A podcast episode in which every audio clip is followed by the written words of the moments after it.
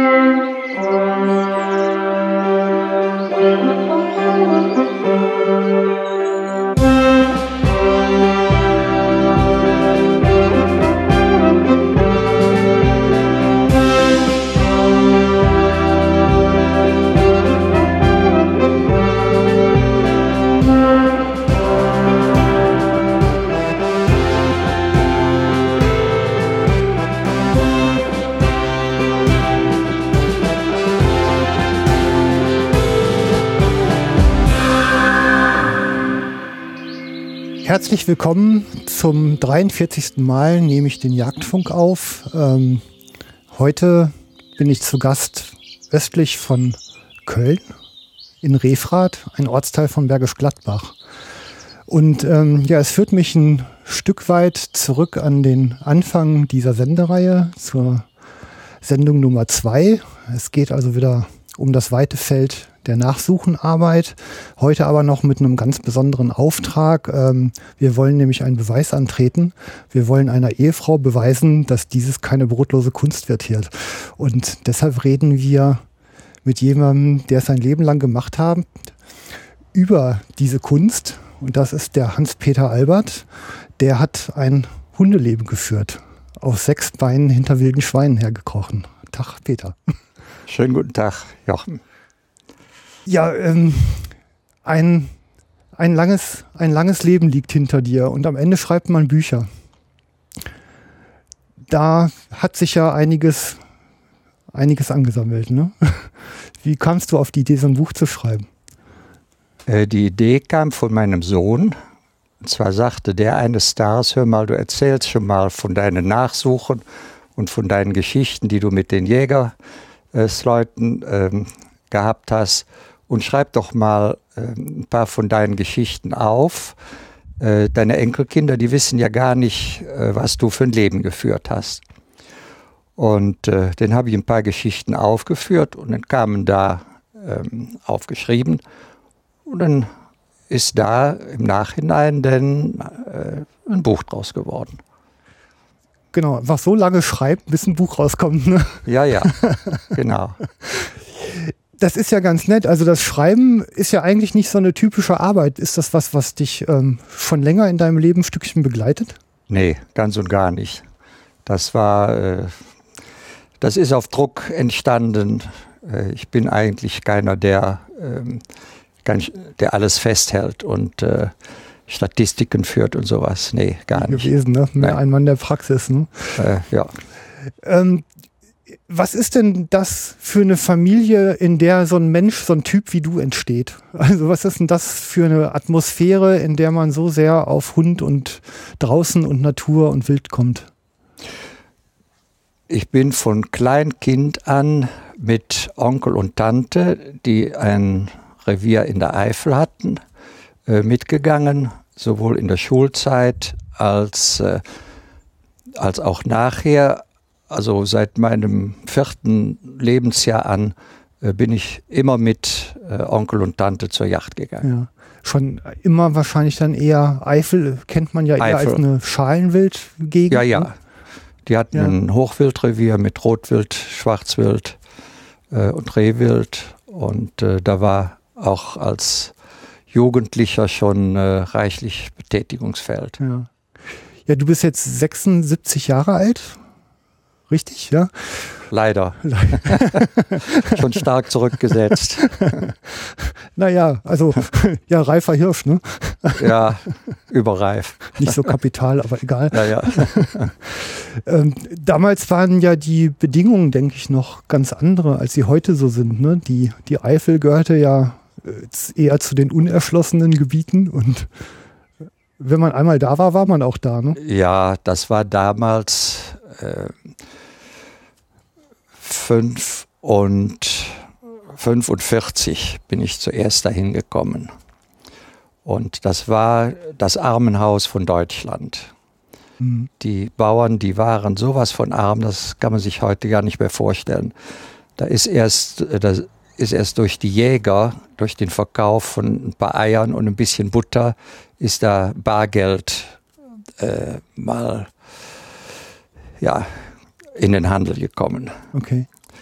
Und ansonsten, die lebten auf Schlafsäcken, auf, auf, äh, auf Strohsäcken. Äh, die hatten keine Sägen, um Holz zu machen. Äh, die haben im Winter gefroren. Das kann man sich nicht vorstellen. Mhm. Also das war schon äh, sehr, sehr arm. Durch die Jäger, wenigstens in unserem Kreis, äh, oben in unserem Revier, da kam dann so ein kleines bisschen äh, ja, Geld in die Kasse. Mhm. Ja. Ja, und dann kann man sich da ein Stück weit entwickeln. Also die Jäger, das war im Grunde, das waren eher wohlhabendere Städter, die dann da rausgezogen sind, die Reviere gepachtet haben. Genau, genau. Mhm. Onkel und Tante, denen ging es äh, finanziell recht gut, auch nach dem Krieg, äh, sodass die sich eine Yacht pachten konnten, schon zu der Zeit. Und äh, da habe ich natürlich durch profitiert. Mhm. Ja. Was sind denn so deine ersten Erlebnisse draußen mit Wild und oder Hund? Also es hat angefangen, äh, genau wie bei den meisten, mit Spatzenschießen. Ähm, meine Tante hat in Köln eine Wohnung mit jede Menge Tieren. Hühner, Vögel, Tauben. Und äh, die fraßen die, äh, das, das Vogelfutter weg. Und da wurde mitten in Ehrenfeld, wurden mit Kleinkaliber und Zimmerpatronen wurden die Spatzen geschossen.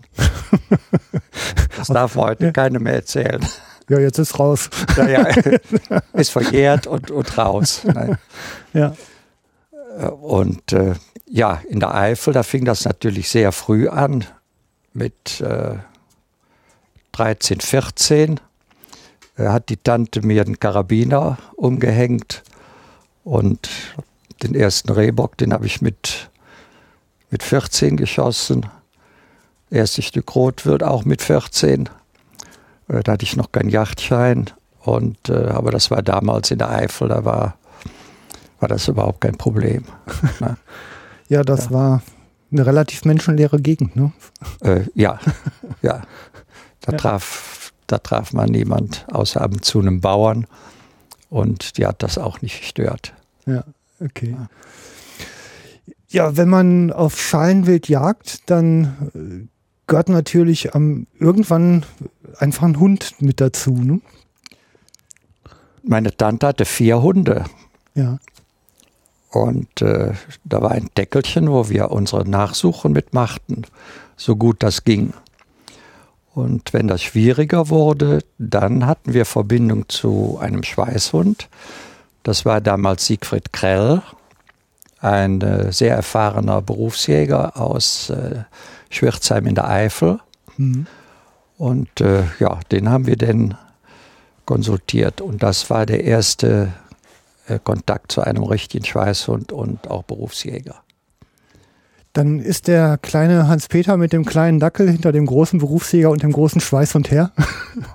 Äh, ich habe die Vorarbeit geleistet und äh, wenn das denn nicht weiterging, dann ist man zum Telefon gegangen und hat gesagt, hier Siegfried, ja. wir haben ein Problem, kannst du mir helfen? Mhm. So ging das da. Ja, man lernt, glaube ich, dann auch ganz gut einzuschätzen, wie also wie schwierig so eine Suche ist, ne? Ja, wenn man merkt, dass man nicht mehr weiterkommt, dann äh, sollte die Einschätzung äh, schon da sein. Ja. Hast du, also die, die Erfahrung, ich sag mal, so ein, am Anschuss schon einzuschätzen, ähm, worauf es so hinausläuft, das kommt wahrscheinlich schon über Onkel und Tante dann, die da schon länger jagten. Und dann prägt sich sowas aus. Ne? Wie war da so deine Genese? Wie hat sich das so entwickelt? Ja, sagen wir so, Onkel und Tante, die waren in dem Maße sachkundig, als dass die ähm, mit Fleisch zu tun hatten. Die hatten Fleischgroßhandel und Viehhandel. Ja. Von daher war da schon eine gewisse Prägung. Die wussten, wie eine Leber aussieht und die wussten, wie Muskelfleisch aussieht und äh, ja und wie Lunge aussieht. Ähm, die konnten schon einiges, äh, konnten die schon bestimmen. Mhm. Wobei ja die letzten Feinheiten waren da auch nicht gegeben sicher. Meine Eltern waren Elektriker, deshalb weiß ich, wie sich 220 Volt anfühlen. Ne? Ja, also das ja, ist wahrscheinlich Ja, ja. so die ähnliche, das ähnliche Erbe. Gut, dass ich das nicht weiß. ja, alles halb so wild. Mhm. alles halb so wild. Ne? Ja, und dann ist eine Zeit lang als 14-Jähriger mit der Jagd ja, praktisch zu beginnen. Ähm, führt ja dann, also auch unter damaligen Bedingungen macht man ja dann irgendwann mal eine Jägerprüfung, die wahrscheinlich noch ganz anders aussah, als es heute ist. Ne? Die Jägerprüfung, ich bin froh, dass ich die heute nicht mehr machen muss. Damals war das ein Klacks. Ähm, wenn man von Kind an mit der Jagd groß wird, dann weiß man, äh, wann die Schonzeiten sind und dann kriegt man doch vieles mit von Onkel und Tante. Ja. Äh, Das hat sehr die Sache vereinfacht. Äh, Auf der Jägerprüfung bin ich sieben oder acht Fragen gefragt worden. Und äh, nachdem ich die beantwortet habe, war der theoretische Teil bestanden. äh, wir haben zwar einen Vorbereitungskurs von, ich glaube, zehn Stunden gehabt. Und äh, ja, dann gab es noch die waffentechnische Prüfung. Aber da wurde nicht gefragt wie heute äh, nach, äh, nach den ganzen technischen Daten. Da mussten wir zehn Tontauben schießen und ich weiß nicht mehr, wie viel wir da von treffen mussten. Mhm. Aber äh, jedenfalls habe ich so viel getroffen, dass ich die Prüfung bestanden hatte. Und nach einem halben Jahr habe ich dann die, äh, den Jagdschein bekommen und durfte jetzt legal jagen. Vom Wilderer zum echten Jäger. Genau. Genau. ging das, ne? Ja, die Geschichte bei dir, die große, dreht sich ja um Hunde. Und ja, wie du ja gerade sagtest, das fing mit dem kleinen Dackel in der Familie an. Wie ging das denn so weiter? Ja, die Liebe zum Schweißhund oder die Idee, mir einen Schweißhund zuzulegen, die ist durch ein Erlebnis in der Jugendzeit bekommen. Ich habe mit 19 Jahren mal einen Hirsch krank geschossen. Den haben wir mit unserem Deckel nachgesucht, haben ihn nicht gefunden und ja, ich habe den äh, Tante und Vetter, der mitgejagt hat, äh, gebeten, wir möchten den Siegfried Krell anrufen. Äh, wir wussten, dass der Hirschen einen Leberschuss hatte. Hm. Und äh, ja, da war das Problem, wir hatten alle sechs Jahre einen 1A-Hirsch frei. Und da war die Tante der Ansicht, wenn ich den Hirsch nicht richtig angesprochen hätte, dann wäre der 1A-Hirsch weg. Und das Risiko, das war ihr zu groß. Hm. Ja, und dann haben wir bis abends, bis zum Dunkelwerden nachgesucht mit dem Deckelchen, haben den Hirsch aber nicht gefunden. Ja, und wie das kommen musste, ein paar Wochen später ist der Hirsch verludert gefunden worden. Er wäre richtig gewesen und ich bin mir hundertprozentig sicher, dass Siegfried Krell äh, mit seinem damaligen sehr guten Schweißhund Bodo vom Himmelberg, der hätte den in einer Viertelstunde gehabt, bin ich Mhm. fest von überzeugt.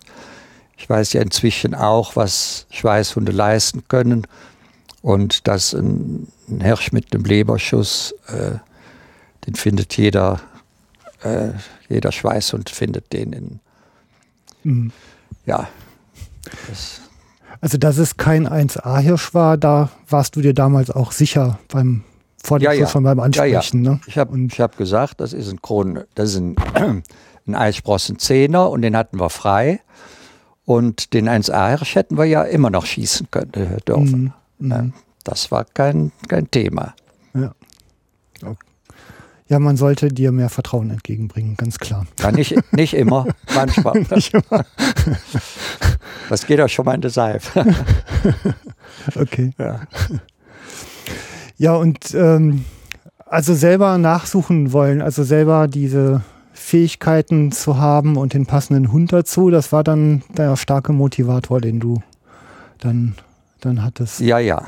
Also nach diesem Erlebnis äh, kam dann doch der Wunsch auf, das kann es nicht sein, dass du einen, irgendein Tier krank schießt und äh, dann musst du auch die Möglichkeiten schaffen, äh, dass du äh, da geeignetes Hundematerial äh, hast und äh, kannst die Tiere ordnungsgemäß nachsuchen. Mhm. Ja, ja. Wie lange hat es dann noch gedauert, bis der erste eigene Hund kam? Mm, sechs Jahre. Mit, Sechs Jahre noch. Mhm. mit 25 habe ich den ersten Hannoverschen Schweißhund bekommen. Ja. Okay. Mhm. Aus welcher Quelle? Also wo kam der her? Also war es damals leichter, einen hannoverschen Schweißhund zu kriegen? Gehört ja auch eher zu den größeren Herausforderungen. Ne? ja, vielleicht waren die damaligen Bedingungen nicht ganz so streng wie heute. Äh, Ich habe mich jedenfalls bei dem Herrn Bergin, dem damaligen Zuchtwacht des Verein Hirschmann, äh, um einen hannoverschen Schweißhund beworben. Hm.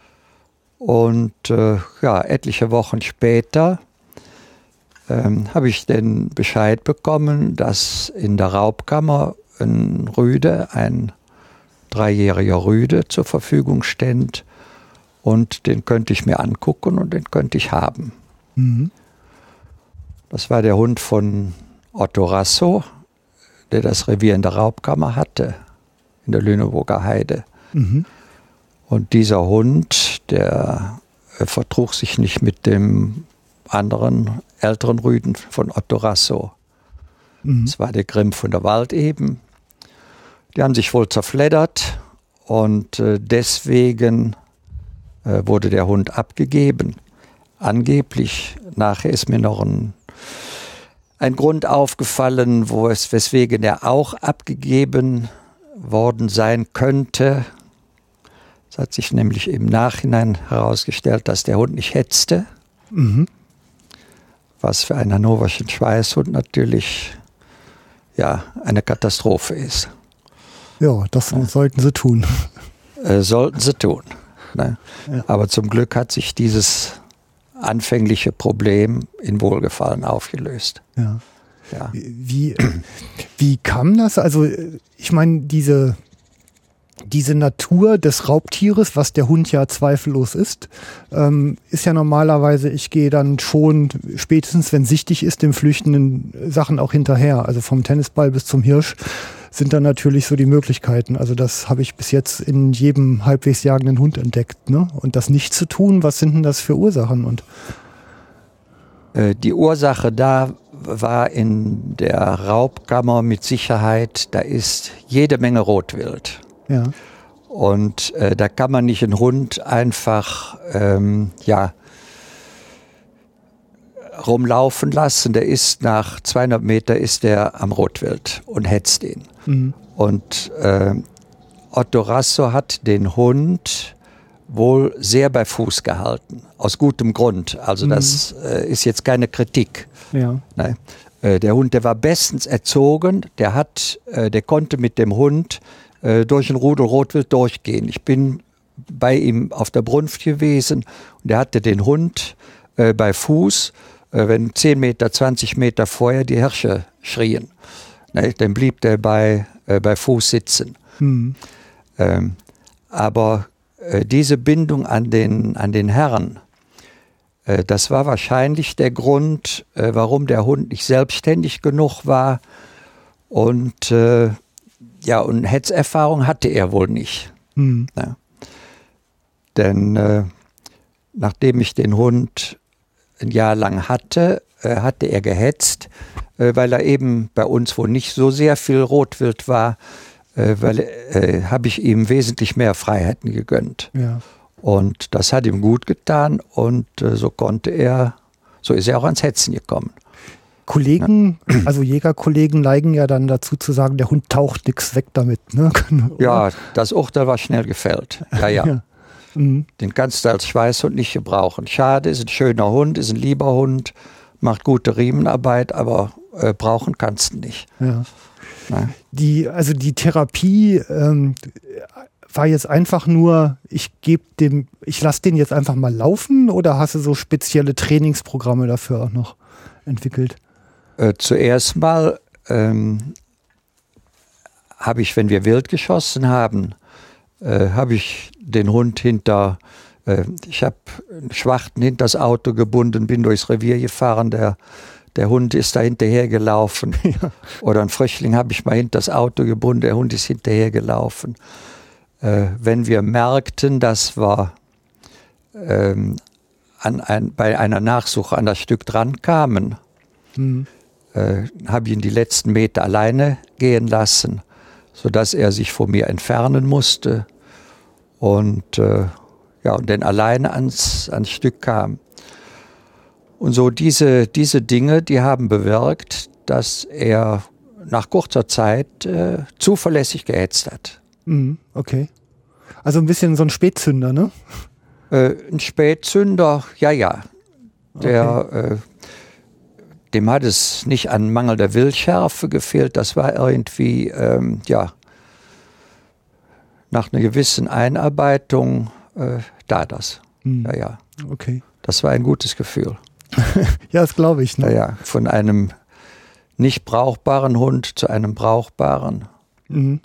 Und dann, also so ein, so ein Hund entwickelt sich ja auch, ne? Also Ja, ja. von irgendwie äh, kleiner, kleines Welpenbaby über so eine Junghundephase, wo man den ausbildet und gewinnt ja auch immer zunehmend an Sicherheit. Äh, Also es ist jetzt für mich als Retrieverführer natürlich ähm, ein bisschen eine andere Welt. Wie, wie hast du denn die Hunde so im Allgemeinen immer erlebt, wie die sich entwickeln und wie die sich äh, verfestigen in der Arbeit, die sie tun und auch in der Beziehung zu ihrem Führer? Sagen wir so, der erste Hund, äh, der hatte ja eine gute Vorprüfung gemacht. Der war ja quasi in der Riemenarbeit, war der gut. Mhm. Äh, das Einzige, was dem fehlte, das war eben die Hetze. Mhm. Ähm, bei den Hunden, die ich nachher hatte, bei den Problemhunden, da gab es immer andere Probleme. Ja. Da war einer bissig. Warum war der bissig? Weil er ganz alleine gehalten wurde. Der durfte keinen Kontakt äh, zu anderen Menschen haben. Äh, der kam aus dem Schwarzwald. Und äh, ja, wenn ein Hund ganz isoliert gehalten wird, dann äh, bekommen die Eigenarten, die man eigentlich nicht haben will. Mhm. Ne? Und äh, am einfachsten ist es natürlich, wenn man einen Welpen hat, da ist man von vornherein, äh, ist man für alles verantwortlich, was der Hund macht. Mhm. Äh, aber auch da ist bei mir ja einiges schief gegangen, denn ich habe ja auch mal einen Hund als Welpe bekommen gehabt, der nachher über jeden anderen Hund hergefallen ist, Mhm. der auch anderen Hunden gegenüber äh, sehr aggressiv gew äh, geworden ist, äh, durch Fehlverhalten von mir, muss ich, muss ich so sagen. Ne? Was hast du da konkret falsch gemacht? Da habe ich falsch gemacht. Der Hund, wir waren hier im Königsforst im Wald spazieren. Der Hund lief frei. Das war ein ganz friedlicher Hund, den konnte ich auch frei laufen lassen. Dann ist ein Spaziergänger gekommen, der hatte einen Schäferhund und dieser Schäferhund, der war nicht friedlich. Mhm. Der ist direkt über meinen Hund hergefallen. Der äh, Baldo war damals zwei Jahre alt. Und äh, das gab eine Beißerei und der Baldo, der war sehr scharf und hat sich den Schäferhund am Hals gepackt Mhm. und hat den auf den Rücken geschmissen und hat richtig durchgebissen. Okay. Ne? Also das, äh, ich war froh, dass, dass er nicht in die ewigen Jagdgründe gegangen ist. Mhm. Also da war ein dicker Tierarzt, da war eine dicke Tierarztrechnung fällig. Aber der äh, Hundebesitzer, der hat gesehen und der war auch vernünftig, dass sein Hund angegriffen hatte. Mhm. Ja, äh, ich muss ehrlich sagen, ich war so ein bisschen stolz, dass mein Baldo da mit diesem großen Schäferhund da so fertig geworden ist. Mhm. Und äh, dann gab es seltsamerweise ein paar Wochen später gab es einen ähnlichen Vorfall. Auch mit einem wesentlich größeren Hund, mit irgendeinem so schwarzen Tier. Ich weiß jetzt ja nicht mehr genau, was das für einer war. Mhm. Das gab auch eine Beißerei und äh, ja, das Ergebnis war dasselbe. Der Baldo hat zugebissen und der hat wahrscheinlich verknüpft, dass ich ihm oder dass er mir einen Gefallen tut, wenn der andere Hunde unterwarf und ja, Mhm. und biss. Ich hatte ihn nach der Schäferhundattacke gelobt, als der Mann weg war. Ich gesagt, hast du fein gemacht. Habe ihn auf den Popo geklopft und das hat er wohl in den verkehrten Ja. Hundehals gekriegt. Mhm. Und von da an ähm, konnte ich den nicht mehr laufen lassen. Mhm. Nach diesen zwei Erfahrungen äh, ist er gegen jeden Hund aggressiv gewesen. Mhm. Ja. Okay. Deckelchen unabhängig von Größe, von Geschlecht. Ja. Äh, und das war sehr, sehr unangenehm. Mhm. Mhm. Ich konnte keinen Schritt mehr, konnte ich den loslassen. Ja, dieses, ähm, dieses Umgehen mit solchen Situationen oder denen vorzubeugen, also das hat ja in, in vielen Fällen ja auch was damit zu tun, dass so ein Hund meint, die Verantwortung übernehmen zu müssen ne, für seinen Führer. Also in deinem Fall hast es wahrscheinlich eher eine Verknüpfung, dieses Verhalten ist erwünscht. Ja, ja. Aber in vielen Alltagsfällen, also solche Beißereien gibt es ja immer wieder, hat das ja auch oft mal was damit zu tun, dass ein Hund sich verantwortlich fühlt fürs Rudel, was er ja gar nicht soll. Ne? Nee, aber äh, das mag auch mitgespielt haben. Hm. Aber ich vermute eher, dass die Verknüpfung war, dass ich ihn gelobt habe für das Verhalten, was er an den Tag gelegt hat. Hm, hm. Ist meine Vorstellung, muss nicht stimmen. Ja, okay. Aber so habe ich das interpretiert. Diese Erlebnisse, wie haben die sich denn in irgendeiner Art und Weise auf das Arbeiten mit dem Hund noch ausgewirkt?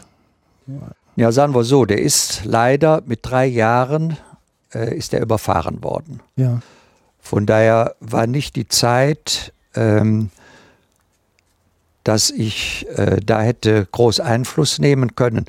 Ich habe ihn nicht mehr laufen lassen, ich habe Riemenarbeit mit ihm gemacht, Hm. ne? aber ähm, da habe ich ihn auch nicht fertig gekriegt. Das war ein, ein ganz wüster Hetzer. Ich hatte damals eine Hündin, die sehr gute Riemenarbeit machte, die aber schon älter war. Und dann habe ich mit der Hündin die Riemenarbeit gemacht und mit dem Baldo die Hetzen. Hm. Und äh, dieses Problem, bevor ich das hätte in Angriff nehmen können, Ja. war er tot. Hm. Ja, leider. Schade. Schade. Schade, schade. Ja, dieses Arbeiten auf der, auf der Fährte ist ja, äh, also ohne da jetzt groß Ahnung von zu haben, das ist bei mir eher theoretisiert, ist ja so ein bisschen, man läuft als Blinder hinter dem Sehenden her. Ne? Und ähm, muss eigentlich an dem Sehenden beurteilen, wie die, wie die Dinge so laufen. So in etwa stelle ich es mir vor. Äh, wenn man den jungen Schweißhund hat oder den Gebrauchshund oder den fertigen Schweißhund. Ja, so den überhaupt. Also ich kann ja als Mensch nicht sehen, ob die Fährte da ist oder nicht, außer dass ich zwischendurch immer mal wieder irgendwelche Pirschzeichen finde oder Wundbetten. Ne? Äh, das greift jetzt in die Ausbildung rein des Hundes. Mhm. Und äh, sagen wir so, in der Anfangsphase, da ist die Ausbildung eines Schweißhundes ist ja sehr identisch mit der Ausbildung, äh, wenn ich einen Gebrauchshund auf Schweiß einarbeiten will. Mhm. Das heißt, man fängt an mit dem Welpen eine kleine Futterschleppe zu machen. Die macht man dann ein bisschen länger und dann kann man eine Tupfährte machen oder eine gespritzte Fährte oder man zieht ein Stück Lunge irgendwie durch den Busch Mhm. und äh, muss man natürlich aufpassen, dass das keiner sieht. Sonst hat man nachher den, den Krankenwagen. Ja. da und Das ist so eins der Privilege des Jägers, dass man mit Leichenteilen draußen arbeiten darf. Ne? ja, ja. Ja. Also, wenn es keiner sieht, ist es gut, sonst sieht es jucksig aus. ja. Ne? Mhm. Und, äh, und irgendwie nach einem halben Jahr, da driftet denn die Ausbildung des Gebrauchshundes von der des Schweißhundes auseinander. Mhm. Ich spreche jetzt mal von den HS, also von den hannoverschen Schweißhunden. Äh, denn da fangen wir an mit Gesundpferden, Mhm.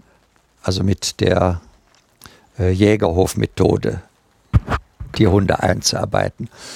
Das heißt, äh, der Hund fängt an, ist unterschiedlich ein bisschen, aber ungefähr mit einem halben Jahr interessiert sich der Schweißhund auch für Fährten, wo jetzt eine Sau oder auch ein Reh oder ein Hirsch gelaufen ist und will diesen Fährten folgen. Mhm. Und das ist auch gut so. Und das sollte, äh, das sollte auch so sein.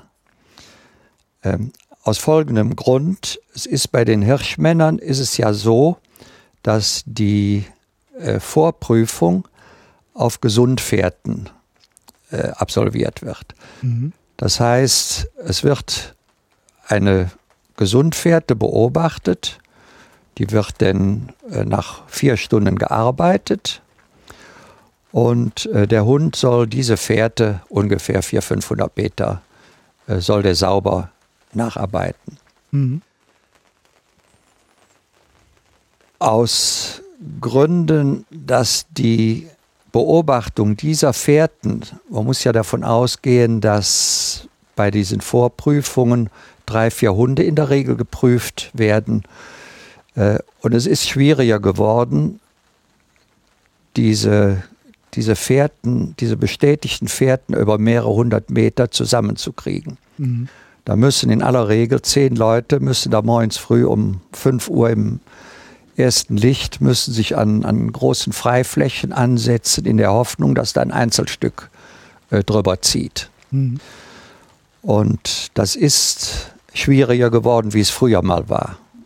Über die Gründe brauchen wir, Mhm. brauchen wir jetzt nicht vertiefen. Und dazu ist man auch bei den Hirschmännern dazu übergegangen, alternativ ähm, die Fährte einer zahmen Wildsau zu arbeiten oder, oder auch eines Stückes Rotwild. Mhm. Das kann man sich vorstellen, äh, da kann man mit zwei, drei Kilometer durch den Busch gehen, Mhm. wenn die zahm sind. Und da, an dieser Fährte kann man drei, vier Hunde denn prüfen, Mhm. unter gleichen Bedingungen. Ist ja die gleiche Fährte. Ja.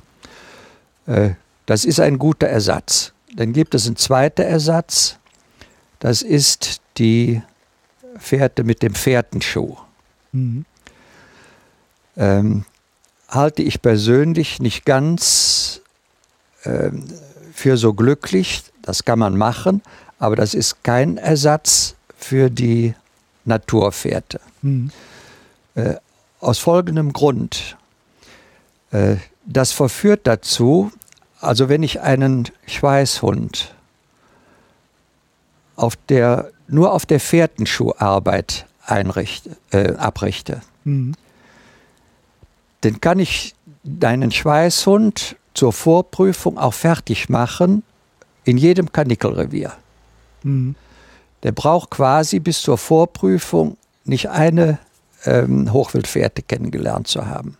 Okay, ja, klar. Mhm. Versteht sich. Ja, ja. Und das kann nicht der Sinn der Sache sein. Der Hund, der muss in frühen Jahren, muss der die Witterung von Pferden kriegen, von Rotwild, von Schwarzwild. Mhm. Von mir aus auch von Rehwild. Ja.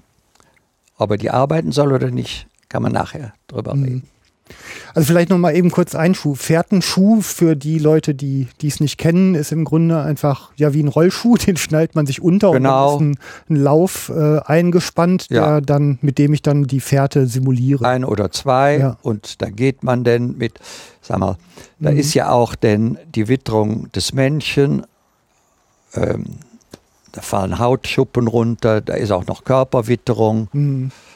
Oder das sind Haare, bei mir nicht mehr so viele, die runterfallen. Ähm, also die Gefahr ist, ich meine, die meisten ähm, Hundeführer, die jetzt einen Schweißhund auf der Vorprüfung auf dem Pferdenschuh einarbeiten oder, oder die die Prüfung auf der Pferdenschuhfährte absolvieren, mhm. die werden auch ihre Hunde äh, mit Rotwildfährten in Verbindung bringen. Mhm. Ne? Aber die latente Gefahr besteht, dass es eben nicht so ist. Ja, ja. Mhm. Und das ist schlecht. Mhm, ne? Klar. Äh, leuchtet ein. Ja. Ähm, der Nachteil der Gesundfährten ist in meinen Augen, und da äh, entscheiden sich jetzt vielleicht die Geister, äh, ich kann aber auch da jetzt nur ja meine Meinung wiedergeben und das mhm. ist jetzt kein, sind jetzt keine 99 Thesen wie von Martin Luther King, mhm. äh, sondern das ist meine persönliche Meinung. Äh, ich habe nach bestandener Vorprüfung äh, die Gesundfährten ganz gelassen, mhm. beziehungsweise habe darin darauf hingearbeitet, dass der Hund diese Fährten nicht mehr gehen soll und nicht mehr gehen darf. Mhm. Aus dem guten, aus folgendem Grund. Äh, die Gesundfährte führt nie zum Erfolg. Mhm. Ne? Man geht ein paar hundert Meter dem gesunden Stück nach mhm. und dann kann ich den Hund loben, hat er fein gemacht oder ich kann ihm auch ein Leckerchen geben, aber am Ende liegt da kein Stück Wild. Mhm. Äh, wenn ich das jetzt aus, ausreize, dann kann ich mit dem Hund so lang hinterhergehen, bis ich das Stück aus dem Kessel oder Wundbett sprenge. Dann hat er vielleicht seinen Spaß, aber er kriegt es immer noch nicht. Mhm. Und äh, den ganz wichtigen Grund sehe ich darin, dass wenn die Vorprüfung absolviert ist, dann fängt ja für den Schweißhund der Ernst des Lebens an. Das heißt, er soll verletzte Stücke nachsuchen. Mhm. So, und wenn der Hund gewöhnt ist oder gewohnt ist, Gesundfährten zu arbeiten, mhm. dann wird der auch äh, wenn der vom, von dem Führer vorangelobt wird, geht der auch dieser Gesundfährte nach. Mhm. Leuchtet ein. Mhm. Jetzt ist das Problem, dass der Mensch nicht in der Lage ist, festzustellen, wenn ein Stück, wenn er am Anschluss nichts findet, festzustellen, ob das Stück verletzt ist oder nicht. Ja. Da fehlen uns einfach die Sinne für. Mhm. Äh, es ist einfach, wenn wir zum Anschuss kommen und sehen Schweiß oder Schnitthaare oder Knochensplitter oder Zähne, dann wissen wir, aha, das Stück ist verletzt. Ja. Ne? Mhm. Wenn wir aber nichts finden, wie zum Beispiel häufig bei Verkehrsunfällen, mhm. Oder man stellt sich vor, äh, ein Stück, ein stärkeres Stück hat keinen Ausschuss. Mhm. Hat nur einen kleinen Einschuss und schweißt nicht. Ja. Oder ein Stück hat nur einen Splitter mit ab, mitbekommen. Mhm. So, dann äh, hat der Jäger und auch der, der Hundeführer, der jede Menge Nachsuche gemacht hat, der hat von sich aus nicht die Fähigkeiten und die Möglichkeiten zu sagen, äh, auch wenn ich ein oder zwei Kilometer hinterhergelaufen bin, das Stück hat nichts. Mhm. Wenn ich den Schweißhund aber dahingehend einarbeite, dass der nur noch Krankfährten arbeitet, mhm. das ist möglich. Okay. Bei entsprechender Einarbeitung. Ja.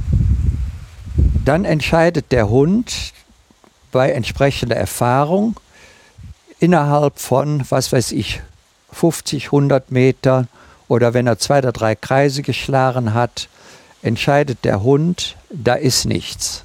Mhm. Der Jäger hat vorbeigeschossen. Und äh, dann komme ich auch nicht in die Verlegenheit, äh, da jetzt kilometerlang äh, hinter Gesundpferden herzulaufen. Hm. Man denke nur an äh, Drückjachten, wo unter Umständen vier, fünf, sechs, sieben Kontrollsuchen anfallen, Hm. wo die Jäger vorbeigeschossen haben. Ja. Äh, jetzt stell dir vor, äh, du willst jeder Kontrollsuche, wo vorbeigeschossen ist, mit deinem Hund äh, 500 oder 1000 Meter hinterherlaufen, hast nichts gefunden und entscheidest denn, ja, ich habe bisher noch nichts ähm, gefunden, also ist es wahrscheinlich vorbeigeschossen. Hm, hm, Muss aber gar nicht vorbeigeschossen sein, auch wenn ich auf 1000 Meter nichts finde. hm, hm. Ein Stück kann einen Steckschuss haben. Ja. Also ist es nach meinem Dafürhalten richtiger. Ich habe den Hund eingearbeitet und der entscheidet am Anschuss, nachdem er den sorgfältig untersucht hat, da ist nichts dran. Der Mhm. Hund kann das Ja, ja, klar. und der Mensch kann das eben nicht. Ja, verstehe ich. Ähm, unklar ist mir allerdings, warum ich überhaupt mit Gesundpferden anfange. Also habe ich da nicht immer das Risiko, dass ich den Hund vielleicht nicht rüber auf die Krankfährte bekomme? Äh, Das ist das große Risiko, aber das kriegt man in einigen, äh, in einigen Wochen der Einarbeitung kriegt man das hin. Ja. Warum man den Hund auf äh, Gesundpferden einarbeitet, äh, der Grund liegt darin, dass er eben früh mit Hochwildpferden in Verbindung kommen soll, Ja. wie eben erwähnt. Und wir müssen halt die Vorprüfung auf der Gesundpferde machen. Ja. Also ich sehe da keinen Widerspruch. Äh, Ich würde nur empfehlen, oder ich habe es immer so gemacht, bis zur Vorprüfung gesund werden, okay, Hm. und nachher ähm, sage ich dem Hund, bisher alles in Ordnung, aber jetzt machen wir das mal anders. Hm, hm, hm. Ja. Okay. Äh, ich habe das äh, folgendermaßen gemacht. Ähm, wenn ich irgendwo ein Stück Wild gesehen habe, habe ich mir den Hund an den Strick genommen, bin zu dem Stück Wild gegangen, wo das abgesprungen ist. Ne? Und der Hund will natürlich im Anfang da hinterher, Hm. ist vollkommen klar. Ne? Und dann habe ich eben gesagt, pfui gesund, lass das. Hm. Und wenn man das, was weiß ich, je nach Intelligenz oder wie man es nennen will, ähm, nach 20, 30, 50 oder auch 100 Mal hat der Hund das begriffen. Hm. Oder ich bin mit dem Hund äh, auf Kehrungen gegangen, habe einen Anschuss simuliert, Hm.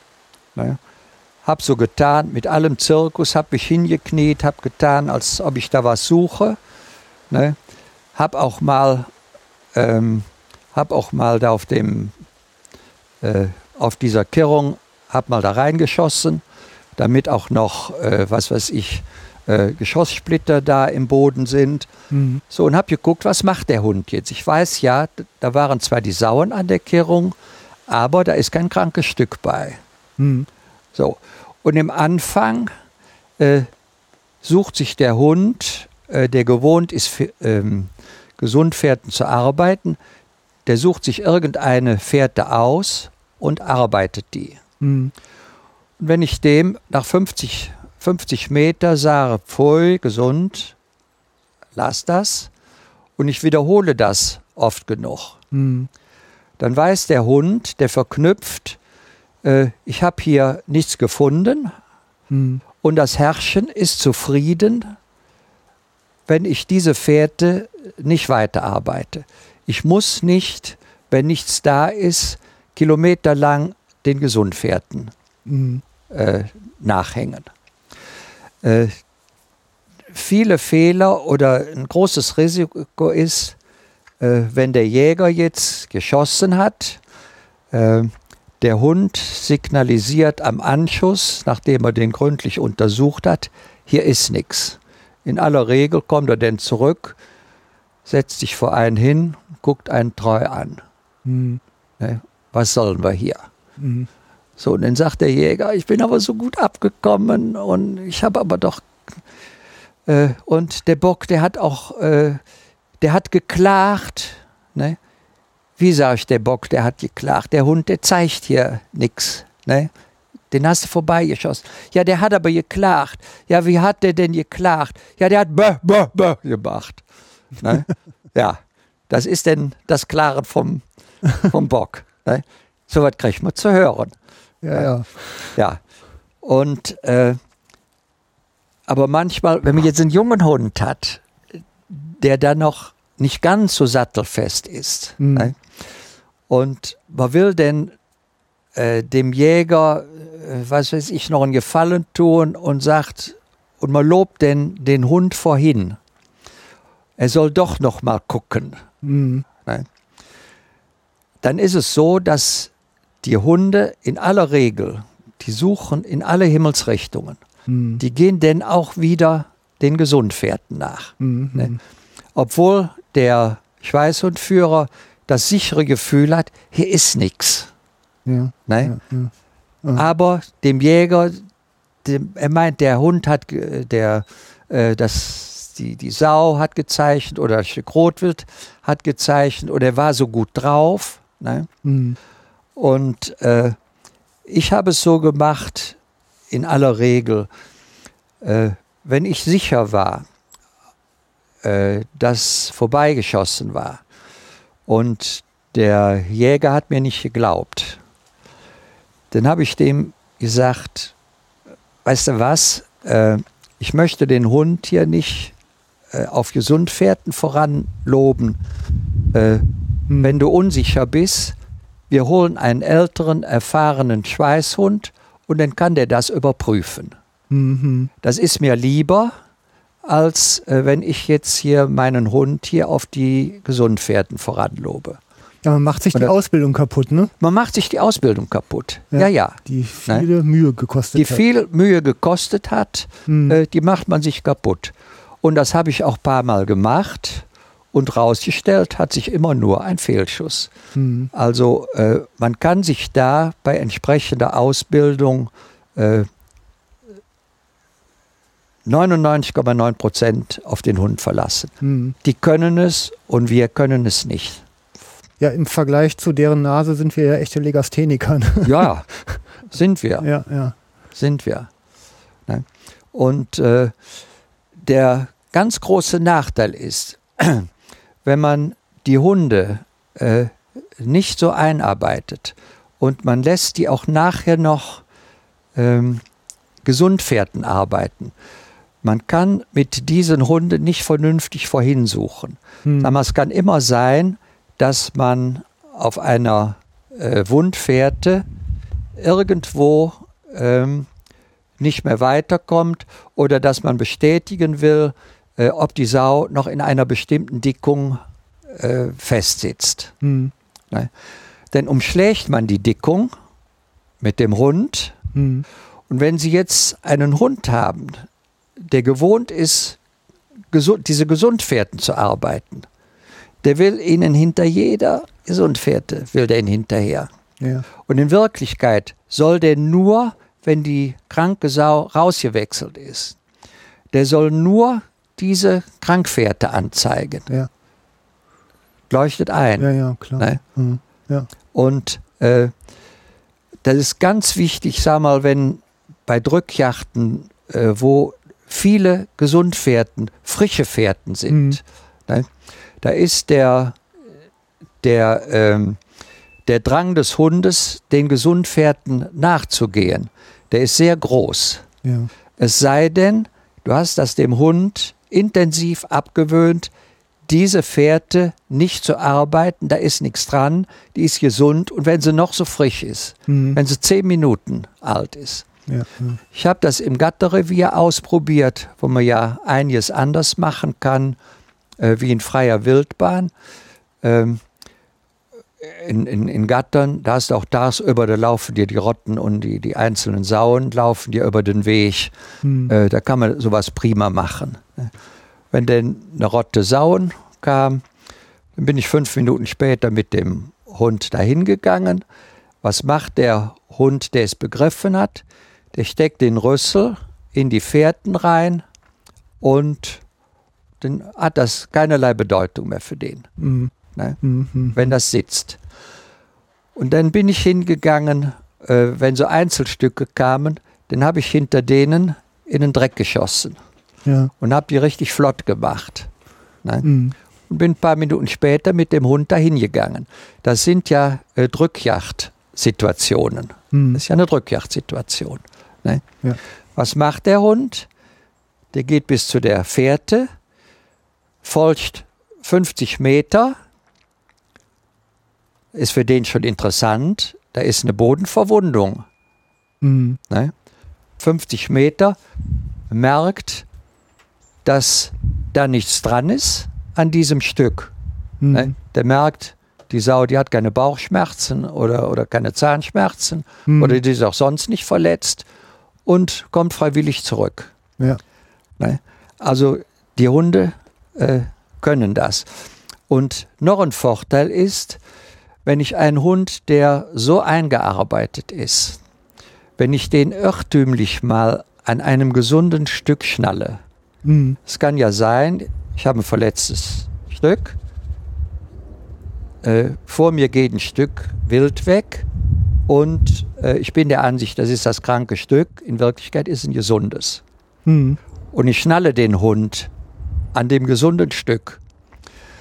Wenn der begriffen hat, gesunde Stücke darf ich nicht arbeiten und nicht hetzen, dann kommt der ruckzuck zurück. Mhm. Und ein Hund, der das eben nicht so intus hat, der gewohnt ist, ich laufe auch mal einen Kilometer oder zwei hinter gesunden Stücken hin, der wird dieses Stück unter Umständen lange verfolgen, bis er zurückkommt. Mhm. Und das ist absolut nicht erwünscht. Mhm. Mhm. Nein. Ja. Ich muss wissen, wenn ich den Hund an einem verkehrten Stück, an einem gesunden Stück schnalle, ist überhaupt kein Problem. Der hetzt halt 100 Meter und dann ist er in ein paar Minuten wieder bei mir. Mhm. Mhm. Ja. Also ich finde es gerade ganz spannend, weil äh, also man muss es ja auch mal einsortieren. Also die Möglichkeit, so einen, also es ist ja im Grunde ein Hochleistungsarbeiter, so ein Schweißhund. Der ist ja ein, Ja. ein Experte auf seinem Gebiet.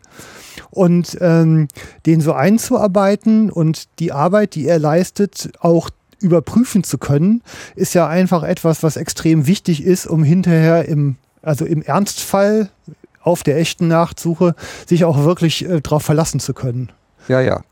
Und äh, also ich meine, das, ich sag sowas, wiederhole sowas auch immer gern für die Hörer, die jetzt nicht aus dem jagenden Bereich so sind. Also dieses hinter einem gesunden Stück halt mal in den Boden zu schießen und die Flucht zu provozieren, klingt ja auf den ersten Blick wie irgendwie ein, ein Tierschutzvergehen. Es, man braucht aber, man muss dieses Opfer bringen, um im Grunde hinterher einen Hund zu haben, der in echten Problemfällen, also sei es Fehlschuss oder sei es auch Verkehrsunfall, halt eben zuverlässig arbeiten kann und eben dieses Leiden eines solchen verletzten Tieres auch zuverlässig verkürzt. Ne? Ja, ja. Also ne, deshalb ist gerade nochmal wichtig, das zu sagen, finde ich. Es geht darum, den Hund und die Arbeitsweise des Hundes, Mhm. die muss man genau kennen. Ja. Ne? Und da muss man auch mal ähm, Dinge provozieren. Ähm, mit jungen Hunden habe ich auch immer mal ähm, versucht, wenn der auf einer richtigen Fährte ist, den davon runter zu rufen. Mhm. Ne? Also ähm, so zu tun, als wenn er falsch wäre. Mhm. Ne? Ähm, ich muss wissen, wenn der Hund weiß, dass er richtig ist, dass der sich von mir nicht abrufen lässt. Hm. Ja. Ne? Der darf nicht kommen, wenn der, was weiß ich, auf einem auf der laufkranken oder, oder weitwunden Sau ist äh, und ich sage, äh, na komm, zurück Mhm. äh, oder voll gesund, äh, das provoziere ich. Okay. Ne? Und dann muss ich wissen, der Hund, der muss denken, der hat sie nicht mehr alle. Ich suche hier weiter. Ja. Ne? Und äh, das dient alle dazu, den Hund äh, kennenzulernen. Und das ist ganz wichtig. Ja. Ne? Und dieses Einarbeiten ähm, auf den äh, oder dieses Lassen nach der Vorprüfung von den, ähm, von den Gesundpferden, ähm, das ist nicht in dem Maße nötig. Es gibt Schweißhundführer, die machen 200, 300 Nachsuchen im Jahr. Die Hunde, die begreifen das von selbst. Die haben das schnell intus. Äh, da kennt der Hundeführer, der kennt seinen Hund äh, mit, mit einem, zwei Jahre in- und auswendig. Und der Hund, der weiß auch, wo der Hase läuft. Hm. Das ist ähm, aber für die Hunde gedacht und für die Führer, die nicht so ganz dick im Geschäft sind. Äh, ich spreche da mal von einer Größenordnung von, was weiß ich, 30 bis, bis 70, 80 Einsätzen im Mhm. Jahr.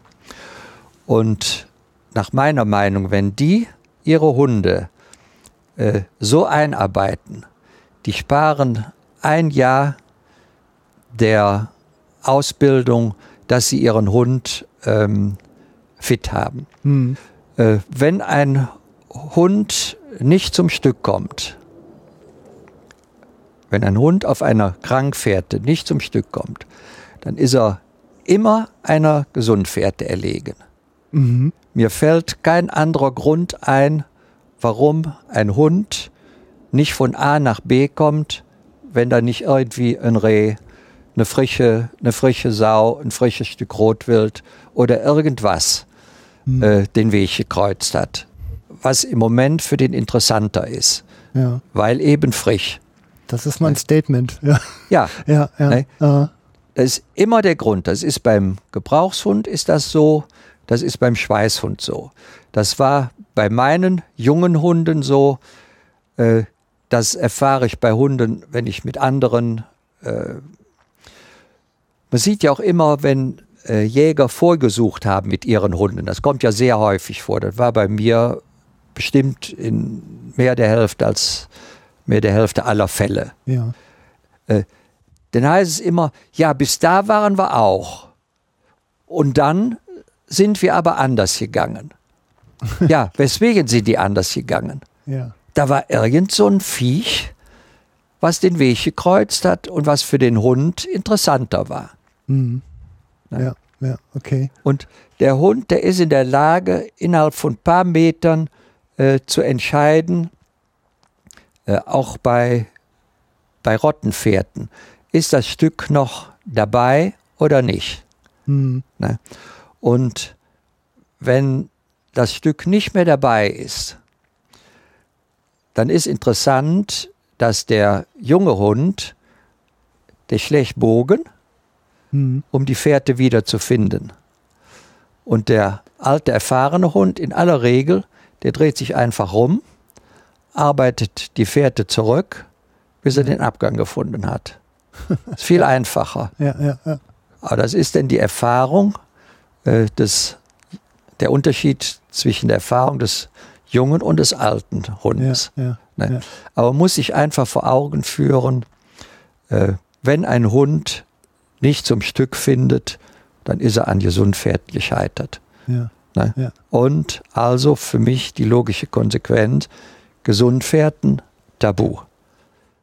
Ich finde gerade, also ich muss jetzt gerade mal eben so einen kleinen Monolog einflechten, ähm, wenn ich über, also ich werde ja auch immer mal wieder gefragt, wie man so einen Hund ausbildet oder wie man dem was beibringt. Und ich erkläre das immer als ein, ja, ein Dreisprung. Also als erstes ein Verhalten konditionieren. Ne? Also überhaupt das bedeutet, dieses Verhalten muss ich zu einem bestimmten Kommando halt in Verbindung bringen. Das lernt der Hund. Als zweiter Schritt durch Wiederholen verfestigen.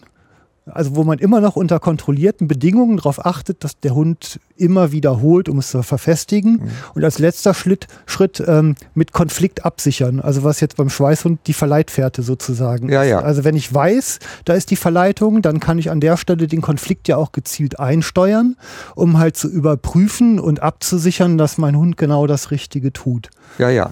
Ne, und dann habe ich genau das, was Sie sagen. Also ich kenne die Situation auch Du. auf der Jagd. Äh, ja, genau. Du.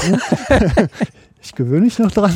ähm, also ich kenne es von meiner alten, mittlerweile alten Tante halt auch, dass die mal auf 100 Meter Entfernung schickte, die ich die auf einen, äh, auf Fasan und auf einmal bog die in eine Richtung ab, wo ich nie gedacht habe, dass die richtig wäre. Und ja. ähm, auf den Anschnauzer kommt dann so dieser Blick mit verbunden mit Zeigen der Mittelkralle, nenne ich das ja, immer. Ja. Ähm, du da hinten bist doof, ich habe das hier schon im Griff. Und dann hat die nach zwei Minuten kam die auch mit Erfolg wieder nach Hause. Ne? Ähm, und das ist ja genau dieses Verlassen, also dass man im Grunde einen Partner hat in dem Hund, der in der Situation, wo er wirklich Experte ist, auch wirklich klüger ist und diese Initiative auch ergreift. Ne? Das will man ja haben. ja. ja. ja? Also wichtig ist tatsächlich, wie du sagst, der Hund muss wissen, was er darf, was er nicht darf. Und er muss begreifen, äh, ja, was er soll und was er nicht soll. Ähm, man hat oft, wenn man hinter anderen hersucht, hat man den Eindruck, der Hund, der weiß, der kennt die Kommandos nicht, mhm. weil sie viel zu kompliziert sind. Man hört man hört mitunter, äh, dass, dass sie mit, mit dem Hund in, in ganze Dialoge äh, reingehen. Ja. Drei Sätze hintereinander sagen, was der Hund verstehen soll. Ja. Das funktioniert nicht. Mhm. Der Hund, der muss einfache, einfache Worte im gleichen Tonfall immer wieder verknüpfen mit dem, was er darf oder das, was er nicht darf. Mhm. Das heißt, bei der Schweißarbeit, was weiß ich, so recht. Mhm. Mhm.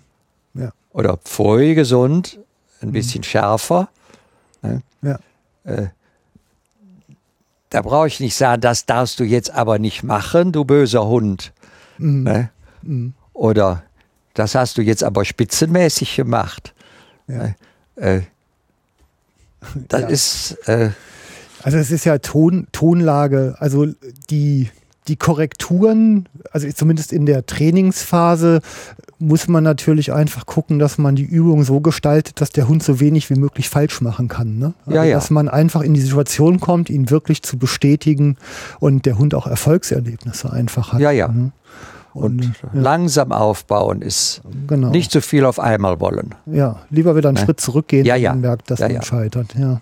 Ja, das sind so also, Prinzipien, die gelten eigentlich überall. Ja, ja, ne? ganz. Das ist bei Kindern genauso. Hm. Ja. ja, ja, genau. Ganz peu à peu, Schritt für Schritt mhm. äh, aufbauen. Kommt am äh, vielen geht das im Anfang nicht schnell genug. Mhm. Die wollen drei Schritte überspringen und nachher wundern sie sich, wenn so ein Hund äh, lustlos wird bei der Arbeit. Ja. Das kann auch passieren, ne, wenn so ein Hund überfordert wird. Mhm. Ähm, gerade in der Ausbildung. Ne, wenn, was weiß ich, wenn die Fährte zu schwierig ist, mhm. ist egal, jetzt mit ja. Fährtenschuh oder ne, irgendwann merkt man, äh, das hat der schon mal richtig gemacht, hat der schon mal viel besser gemacht und auf einmal äh, klappt das nicht mehr. Mhm. Das ist ein Zeichen dafür, dass ein paar Schritte übersprungen sind und äh, dass der Aufbau nicht gestimmt hat. Ja. Okay. Na. Jetzt hast du ja in deiner Arbeit mit deinen Hunden immer so eine kleine Vorliebe für sogenannte Problemhunde gehabt. Ne? Ja. Wie du ja selber sagst. Ähm, lass uns doch vielleicht einfach mal so durch so ein paar so Themen durchreiten. Also Aggression hatten wir vorhin schon mal, ne, wo du selber sagst, es war ein Führerfehler. Ähm, die Hetze hatten wir mal kurz, wo einfach ja ein Abnabelungsprozess noch nicht ganz abgeschlossen war und die Selbstständigkeit halt einfach noch reifen musste. Was waren denn noch so Themen, die dir über den Weg gelaufen sind? Was hatte ich noch für Hunde? Sagen wir mal, äh, mangelnde Riemenarbeit, dass die Hunde mit der Riemenarbeit nicht so weit waren, wie sie hätten sein können. Mhm. Aber äh, das ist ja jetzt, äh, das hat dennoch oft an, an Gelegenheiten der, Vor, äh, der Vorgänger mhm. gelegen. Da hatte ich denn, jetzt erwischt, jetzt brauche ich 20 Minuten zum Überlegen was denn die, die ich, Ich übernehme im Zweifel, ich nehme ja im Zweifel auch das Überlegen mit auf. Muss, muss ich mal reingucken, was ist denn da? Ähm, ja, also die, ich meine, Riemenarbeit ist ja wahrscheinlich, wenn du einen älteren Hund bekommst, der jetzt in der Riemenarbeit noch nicht so fest ist, dass du im Grunde einfach in den Ausbildungsschritten nochmal zurückgehst und den von vorne im Grunde ja wieder aufsetzt. Ne? Also Äh, so rum wird's. Ja, die müssen einfach Arbeit haben. Ja, genau. Äh, Wichtig ist, dass zur richtigen Zeit die richtigen Arbeiten kommen Hm, ne, für ja. die Hunde. Äh, es gibt im Ausland, hört man ab und zu, dass die sagen, ja, ich habe einen Hund, habe ich in einem Jahr fertig. Äh, die beschaffen sich die richtigen Arbeiten. Ne? Mhm. Aber das geht nach meinem Verständnis, geht sowas überhaupt nicht. Hm, hm. Das muss man jetzt auch nicht wirklich vertiefen. Äh, Das sind äh, Auswüchse, die nicht hinnehmbar sind. Nee, zu Ferkeleien rufen wir hier auf, ausdrücklich nicht Nein, auf. Nee. nein, nein, Nee, nee, klar. nein. Mhm. Ähm, Das geht überhaupt nicht. Ja, okay. Ja. Die, jetzt gibt es ja immer noch so das Thema, dass der junge Hund ähm, beim Mitlaufen mit dem erfahrenen Hund ganz gut lernt. Ist das eine Erfahrung, die du so bestätigen kannst oder braucht es eher die individuelle Arbeit auf den Hund bezogen? Äh, Da gibt es zweierlei Hunde. Äh, Das haben wir ja oft gemacht, den jungen Hund bei einer äh, Nachsuche hinterherführen. Hm. Da gibt es Hunde, die machen das sehr gut. Die suchen mit tiefer Nase, suchen die, die Fährte selbstständig. Und andere Hunde, die springen quasi in den Riemen und gucken, was ist da vorne los. Hm. Und ähm, orientieren sich nicht an der Fährte und wollen nur hinterher. Also wenn ein Hund so gepolt ist, äh, dann lässt man das besser. Hm. Ne? Man muss schon das Gefühl haben, dass der Hund mit, was weiß ich, 20, 30 Meter Abstand äh, auch äh, die Fährtenarbeit mitmacht. Hm. Ne? Okay. Äh, das ist von Hund zu Hund individuell verschieden. Für einen ist es sicher gut, für andere ist es, ist es weniger gut. Ja. Ja. Okay.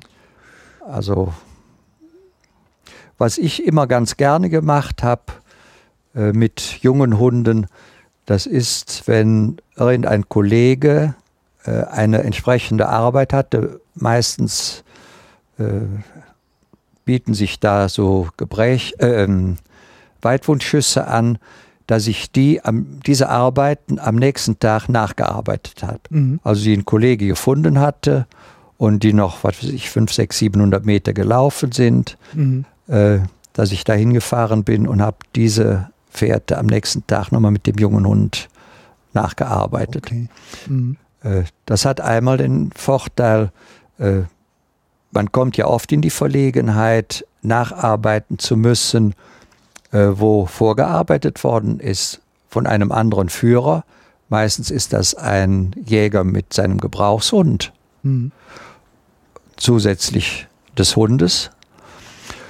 Und es gibt Schweißhundführer, die lehnen das ab. Ist ihr gutes Recht, muss nicht jeder teilen, diese Meinung. Ich habe das immer ganz gern gemacht. Mhm. Ne?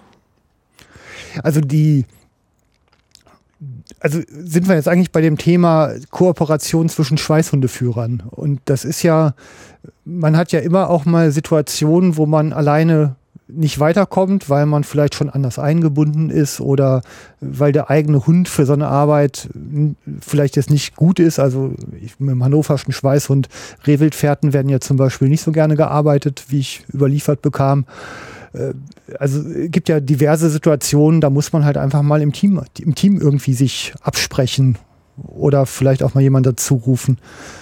Sehr richtig. Das ist ein Ja.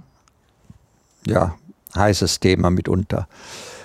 Äh, mit den Rehwildpferden ist das so, bis vor, was weiß ich, 30, 40 Jahren, äh, war das total verpönt, Rehwild nachzusuchen mit dem hannoverschen Schweißhund. Mhm. Äh, das hat sich geändert, ähm, weil man sagt, man kann das heute äh, nicht mehr gut vertreten. Ich habe das immer so gehalten, dass wenn bei mir eine Rehwildnachsuche ankam, die habe ich an äh, befreundete Schweißhundführer mit BGS abgegeben. Hm. Es sei denn, ich konnte keinen erreichen, dann habe ich die auch gemacht. Hm. Ne? Kann man machen.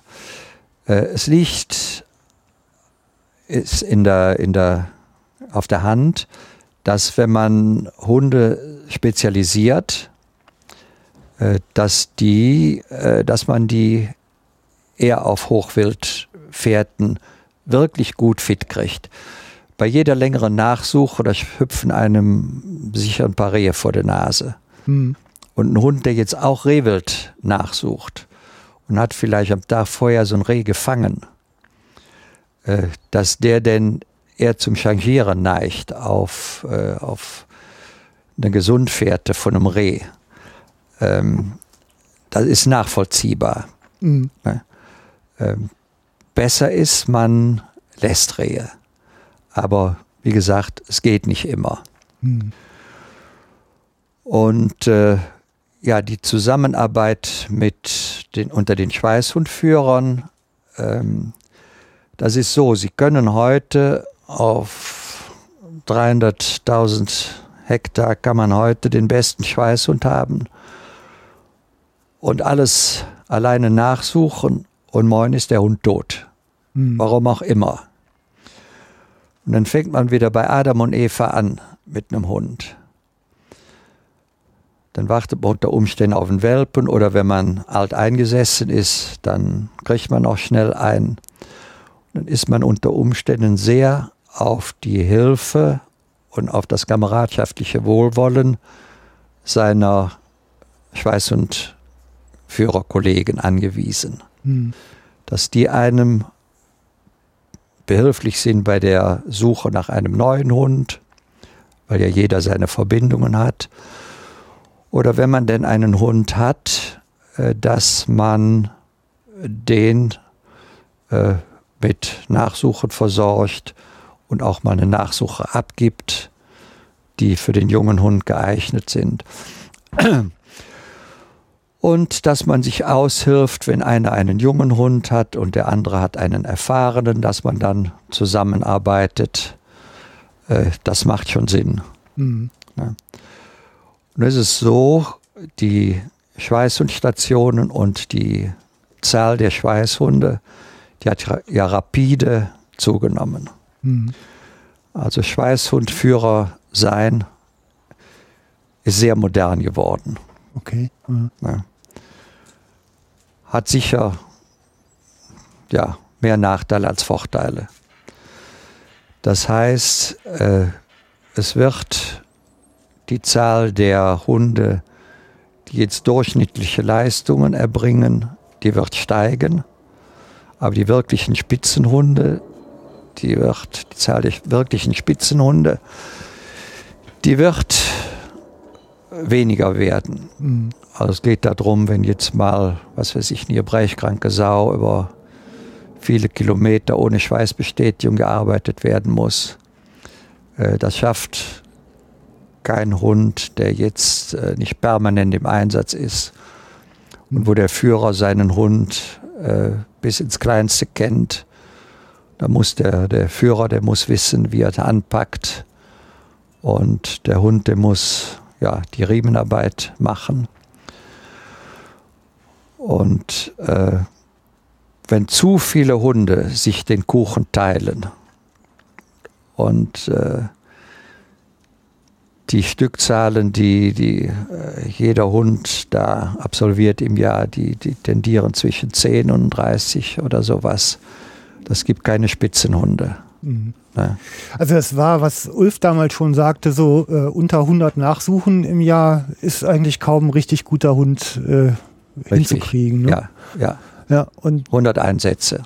Ja. hm, Da bleiben denn vielleicht, wenn man sich nicht selbst in die Tasche lügt, bleiben da äh, 20 Erschwerte von hängen. hm, Und das ist das, was ein Hund und Führer schon haben muss. ja. Also wenn ich so zurückblicke über einen langen Zeitraum hinweg von zehn Einsätzen, die ich gemacht habe, da waren vier vorbeigeschossen. Mhm. zwei kurze Totsuchen, zwei habe ich nicht bekommen und zwei Erschwerte. Mhm. So ist das Verhältnis. Ja, ja. Also man liest mitunter, ja, ich habe äh,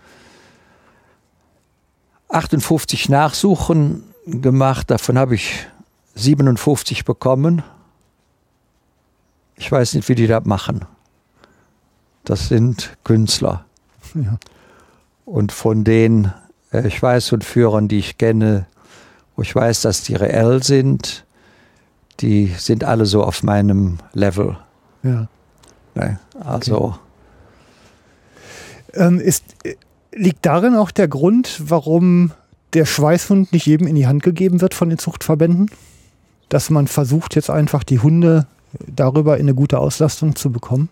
äh, klar, Ja. äh, die Schweißhundverbände, ich sage jetzt mal äh, die, der Verein Hirschmann und der Club für Bayerische Gebirgsschweißhunde, die wollen natürlich wissen, wenn die einen Welpen vergeben, äh, dass der auch Arbeit hat und nicht nur auf dem Sofa versauert.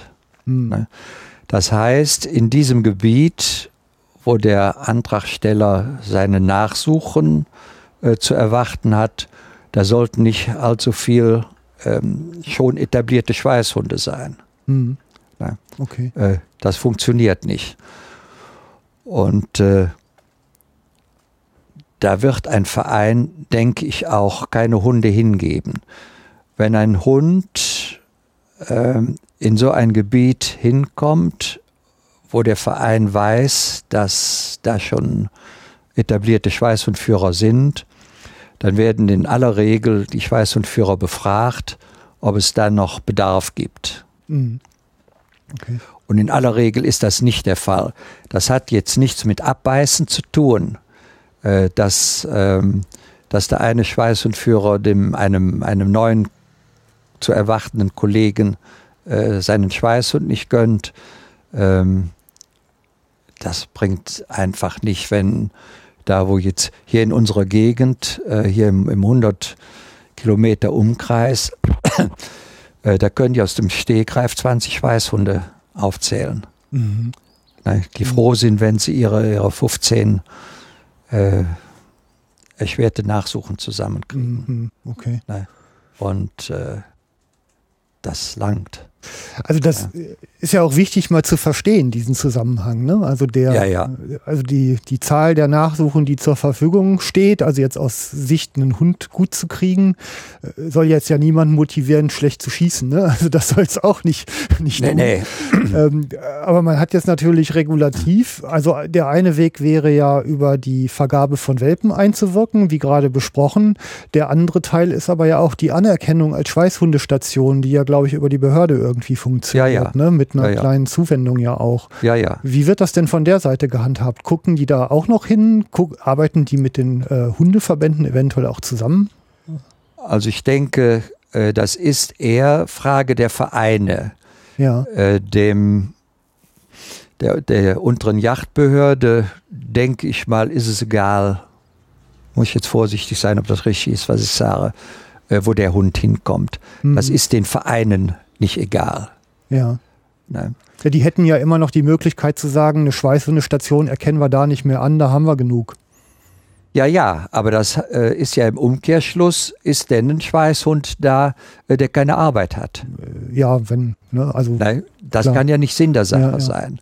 Und äh, man muss berücksichtigen, die Nachsuchen auf den Drückjachten, die sind wesentlich weniger und weniger erfolgreich äh, geworden wie äh, zu, zur Zeit von vor, ich möchte mal sagen, 20 Jahren. ja.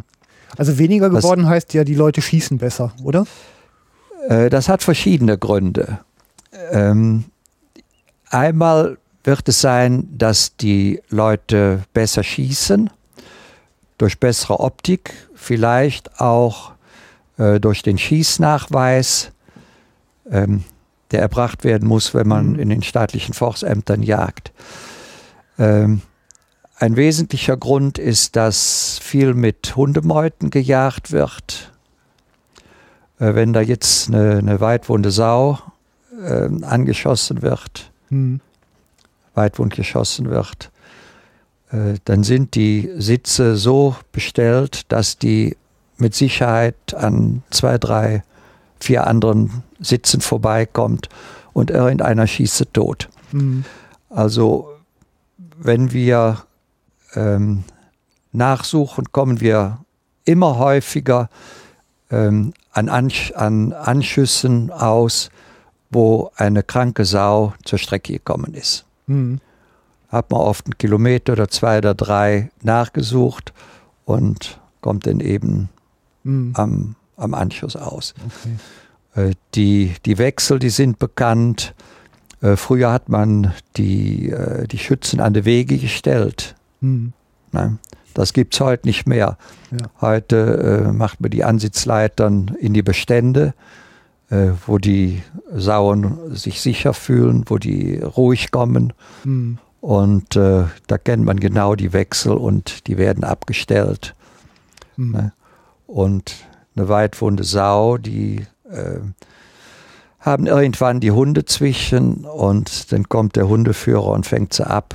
Mhm. Also diese, diese Nachsuchen, die äh, kommen nur noch ganz selten vor, dass man von der Drückjacht her ähm, über die Nachsuchen äh, eine vernünftige Nachsuche zusammenkriegt. Mhm. Also Ist es nicht ist auch weniger ein, geworden. äh, ein bisschen demotivierend für einen Hund? Also man hat ja keinen Erfolg am Ende. Also man hat eine Fährte gearbeitet und am Ende ist der Erfolg schon abtransportiert sozusagen. ne? Ja, äh, man darf das nicht als, man muss das als Erfolg sehen. Ja.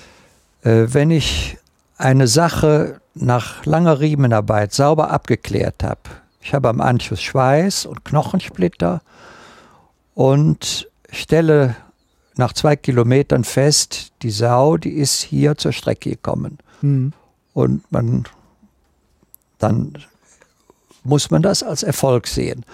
Das wird zwar nicht gewertet in der Statistik. Ich möchte fast behaupten, noch nicht. Also ich meine jetzt auch nicht Erfolg für den Menschen. Also das, also für die Sau und für den Menschen ist alles gut, nur für den Hund. Also dass der am Ende der Fährte auch Erfolg hat. Ja, unter dem Aspekt. Äh, der Hund, der findet mitunter einen Aufbruch. Mhm. Für den wäre wär wahrscheinlich schöner, wenn er den, die Sau nach da liegen sähe. Mhm. Oder das Stück Rotwild. Äh, wäre schöner, aber das ist halt Erfolg nicht so. Ja, okay. Ne? Mhm. Aber wenn da der Aufbruch liegt oder auch, ähm, ja, wenn man einwandfrei feststellen kann, das Stück ist hier zur Strecke gekommen, äh, das muss man als Erfolg sehen. Und ich Mhm. könnte mir für die Zukunft vorstellen, dass das einmal anders bewertet wird. Mhm. Ich könnte mir vorstellen, ähm, ich finde das für den Hund eine wesentlich größere Leistung, wenn einer so eine Arbeit äh, absolviert, als wenn der eine 200 Meter kurze Todsuche macht, wo am Anfang die Lunge liegt, Mhm. Die regelmäßig schweißt und äh, ja, Mhm.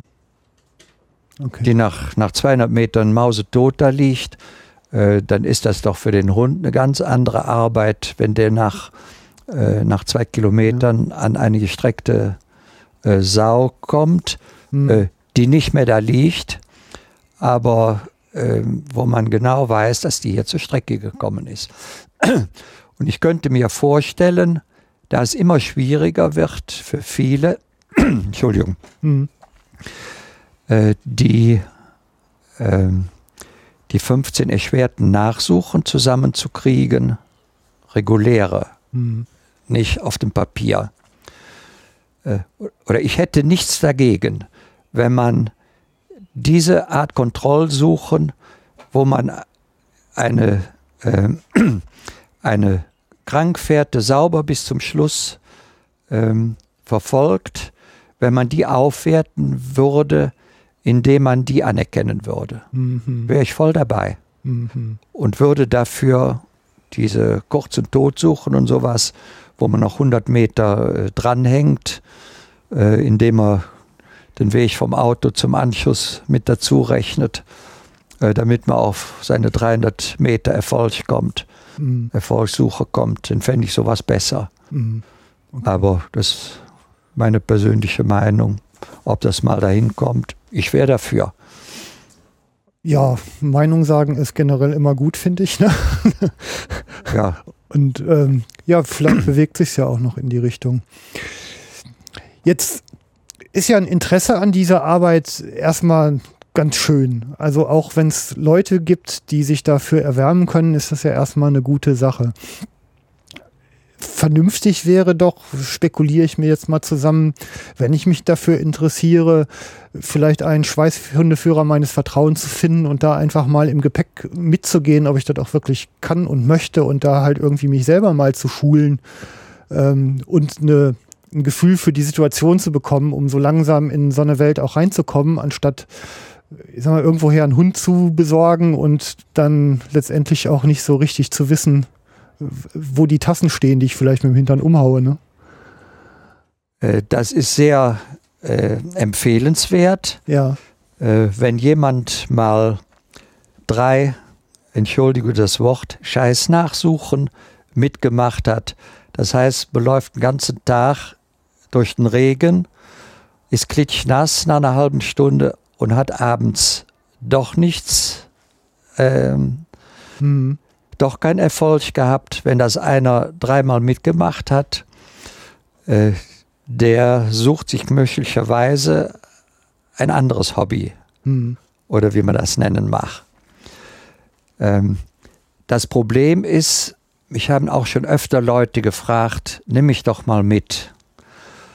Das ist ja bei Nachsuchen so, da ruft jemand an und dann muss man in zehn Minuten, muss man startklar sein. Hm. Und äh, so flexibel sind die wenigsten, die einen gebeten haben, man möchte sie doch mal mitnehmen. Hm. Der zweite Knackpunkt ist, man kann einen nicht überall mit hinnehmen. Äh, das ist, ähm, es will nicht jeder fremde Leute in seinem Revier haben, äh, wo sie nachher befürchten, wenn irgendwas schiefgegangen ist oder so, dass da erzählt wird. Hm. Ne? Also man muss schon wissen, in aller Regel kennt man die Leute, die einen ansprechen. Äh, Man soll sie doch mal mitnehmen. Nicht so gut, äh, dass man weiß, ja, die kannst du wirklich mitnehmen und die halten aus Maul Hm. ne? und die erzählen nicht dumm rum. Äh, Das ist der zweite Knackpunkt. Also ähm, das zusammenzubringen, äh, funktioniert sehr schwierig. Hm. Und wenn man jemand dreimal angerufen hat und hat und sagt, äh, ich habe eine Nachsuche, äh, du kannst mitkommen, und da ist dreimal was dazwischen gekommen, dann hat der Oma Geburtstag und dann hat das Kind den Schnupfen und dann hat er gerade keine Zeit, dann ruft man ein viertes Mal auch nicht mehr an. Ja, wie heißt es so schön, wer was will, findet Wege, wer was nicht will, findet Erklärungen. Ne? Ja, ja, äh, das ist so. Also da übereinander zu kommen, Ja. ne, das ist Ah ja, okay. Also insgesamt ist ja, also ich bin ja, ich meine, deshalb mache ich das ja hier auch in weiten Teilen. Ich bin ja ein Freund davon, halt offen über die Dinge zu reden. Ne? Also so offen, wie es nur geht, weil man dann auch vorher genau drüber nachdenkt, was man tut, wenn man es hinterher bespricht. Und ähm, Jagd insgesamt ist halt ein Handwerk, wo man in die Verantwortung geht. Und immer wenn man das tut, ist es natürlich immer eine Möglichkeit, dass ein Fehler passiert. Aus welchen Gründen auch immer. Ähm, der, der Fehleranteil ist einfach intrinsischer Stand, Bestandteil, der geht nicht weg. Und ja, letztendlich ähm, zeigt sich, glaube ich, auch der gute Jäger ja daran, äh, wie er mit diesen Fehlern umgeht und wie, wie er sie managt und was für ein Umfeld und für eine Infrastruktur er sich dafür zurechtgebaut hat und wie er sich darauf verlassen kann. Ähm, womit wir eigentlich so bei so einem Thema sind, wie gehen Jäger denn idealerweise damit um? Wie verhalte ich mich, wenn ich nicht sicher bin? Äh, was also einen Hund verfügbar haben zumindest, ist ja eine Pflicht. Das muss ja vielleicht nicht unbedingt im ersten Schritt der Schweißhundeführer sein. Das kann ja auch äh, erstmal, wenn ich sicherstellen kann, dass es eine Totsache ist, ja auch ja einfach ein brauchbar geprüfter Hund sein für so eine Nachsuche. Was würden Sie so empfehlen in der Praxis für den ganz normalen Jäger? Also sollte jeder Jäger in seinem unmittelbaren Freundeskreis einen Gebrauchshund zur Verfügung haben, der leichte Totsuche machen kann. Mhm. So. Ähm, wichtig ist dabei, dass man die Grenzen kennt, was man dem Hund zutraut, was er kann und was er eben nicht kann. Mhm. Äh, man hat schon mal die Forderung gehört, jeder Jäger soll einen brauchbaren Hund führen. Das geht auch nicht. Äh, es gibt Jäger, die äh, keine Zeit haben für einen Hund, die kein Händchen haben für einen Hund. Ne? Äh, man kann auch nicht sagen, was weiß ich, jeder Vater soll den gebrochenen Arm von seinem Kind operieren können. Ne? Mhm. Ähm, aber einen, einen Hund im, der, einen immer verfügbaren Gebrauchshund, den sollte jemand zur Verfügung haben. Und ähm, einen oder besser zwei äh, in der Nähe lebende Schweißhundführer, da sollte auch Kontakt mit bestehen. Mhm. Kann sein, dass einer mal äh, nicht kann. Und äh, aber in aller Regel, wenn der einen Schweißhundführer anruft und der kann nicht, dann empfehlen wir uns gegenseitig weiter. Mhm. Ne? Mhm. Okay. Im Idealfall. Und das klappt auch in aller Regel ganz gut. Ja, dieses ähm, Ding mit der Ehrlichkeit gegenüber sich selber finde ich ja noch ganz interessant. Ne? Also erstmal ist ja, ich mache ja äh, so lange richtig, äh, wie ich, wie ich den Schuss nicht rauslasse. So lange ist ja alles richtig. Ja, ja. Und wenn er raus ist, dann kann unter Umständen das Elend seinen Lauf nehmen und dann hat es ja auch viel damit zu tun, dass ich ähm, vor wie nach dem Schuss halt auch einfach die Situation korrekt und realistisch einschätze. Also ich vergleiche die Jägerei oder das Schießen gerne mit dem Autofahrer. Hm. Äh, wenn irgendwas schief geht, sowohl beim Jäger als beim Autofahrer, dann ist oft menschliche Unzuläss Unzulänglichkeit im Spiel. Hm. Äh, beim Jäger ist es so, man hat zu schnell geschossen, zu weit geschossen, im zu dunklen. Das sind die, die Hauptgründe. Beim Autofahrer ist es, man hat falsch überholt, man ist zu schnell gefahren äh, oder was auch immer. Hm. Ähm, in aller Regel ist das, kommt es auf den, den Schützen oder den Autofahrer an. Hm. Äh, beim Jäger ist es so, wenn was schiefgegangen ist, wie gehe ich damit um? Suche ich sorgfältig nach. Beim Autofahrer ist es so, wenn ich einen Unfall gebaut habe, ähm, sorge ich, dass ich die Sache geregelt kriege oder fahre ich weg? Hm. begehe vielleicht sogar Fahrerflucht. Das würde ich äh, dem vielleicht gleichsetzen, wenn ich weiß, ich habe einen Gebrächschuss angebracht oder ich habe eine Sau ähm, laufkrank geschossen. Ähm, die kriegen wir sowieso nicht und der Aufwand ist mir zu groß und morgen habe ich keine Zeit. Da habe ich eine neue Yachteinladung oder ich habe einen geschäftlichen Termin. Äh, da kommt es denn drauf an, äh, da wirklich hinterzuhaken und alles in Bewegung zu setzen, so ein verkehrtes, so ein verletztes Stück auch wirklich zur Strecke zu bringen. Hm. Und da ist denn eben die Verbindung zu dem, erstmal zu dem Gebrauchshundführer wichtig und wenn die nicht zurechtkommen, äh, dann zum Schweißhundführer. Hm. Ja.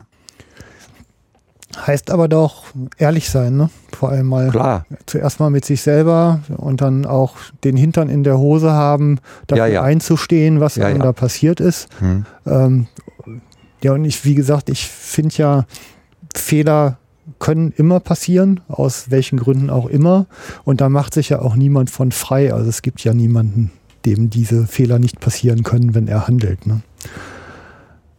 Es ist gut, wenn die Fehler nicht aus grobem Leichtsinn Mhm. passieren, ähm, aus Fahrlässigkeit oder äh, ja, aus Vorsatz, kommt alles vor. Ne? Mhm. Dann fängt es irgendwann an, übel zu werden. Ne?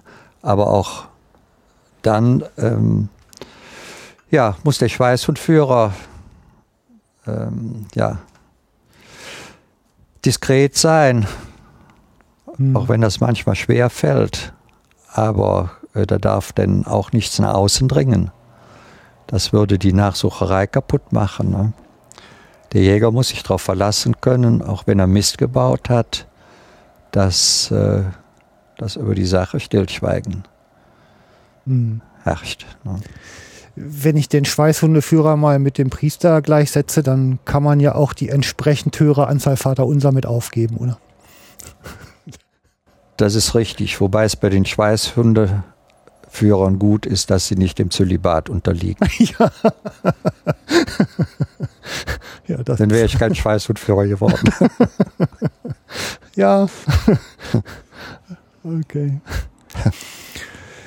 Ja, vielleicht nochmal ähm, so in die Praxis. Also ich erinnere mich, ähm, Ulf berichtete mir damals, seine kürzeste Nachsuche war irgendwie knappe fünf Meter lang. Lag die Sau, glaube ich, im nächsten Gebüsch. Ne? Und ähm, Habe ich auch. auch so eine, ja? Ja. Ja.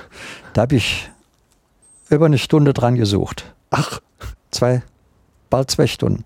Okay. Äh, habe ich auch im Buch beschrieben, die Nachsuche. Bis noch nicht, soweit bis noch nicht gekommen. Nee, nee, so Nee, weit bin ich noch ja. nicht gekommen. Hm. Äh, das war auch eine, eine ulkige Geschichte. Und zwar hatte der Forstamtsleiter, ein sehr guter Schütze, hatte morgens eine Sau beschossen im, äh, auf einem Wildacker und das war eine große Rotte von um die 20 Sauen. Und auf dem Wildacker stand noch ein Rudel Rotwild. Und die, äh,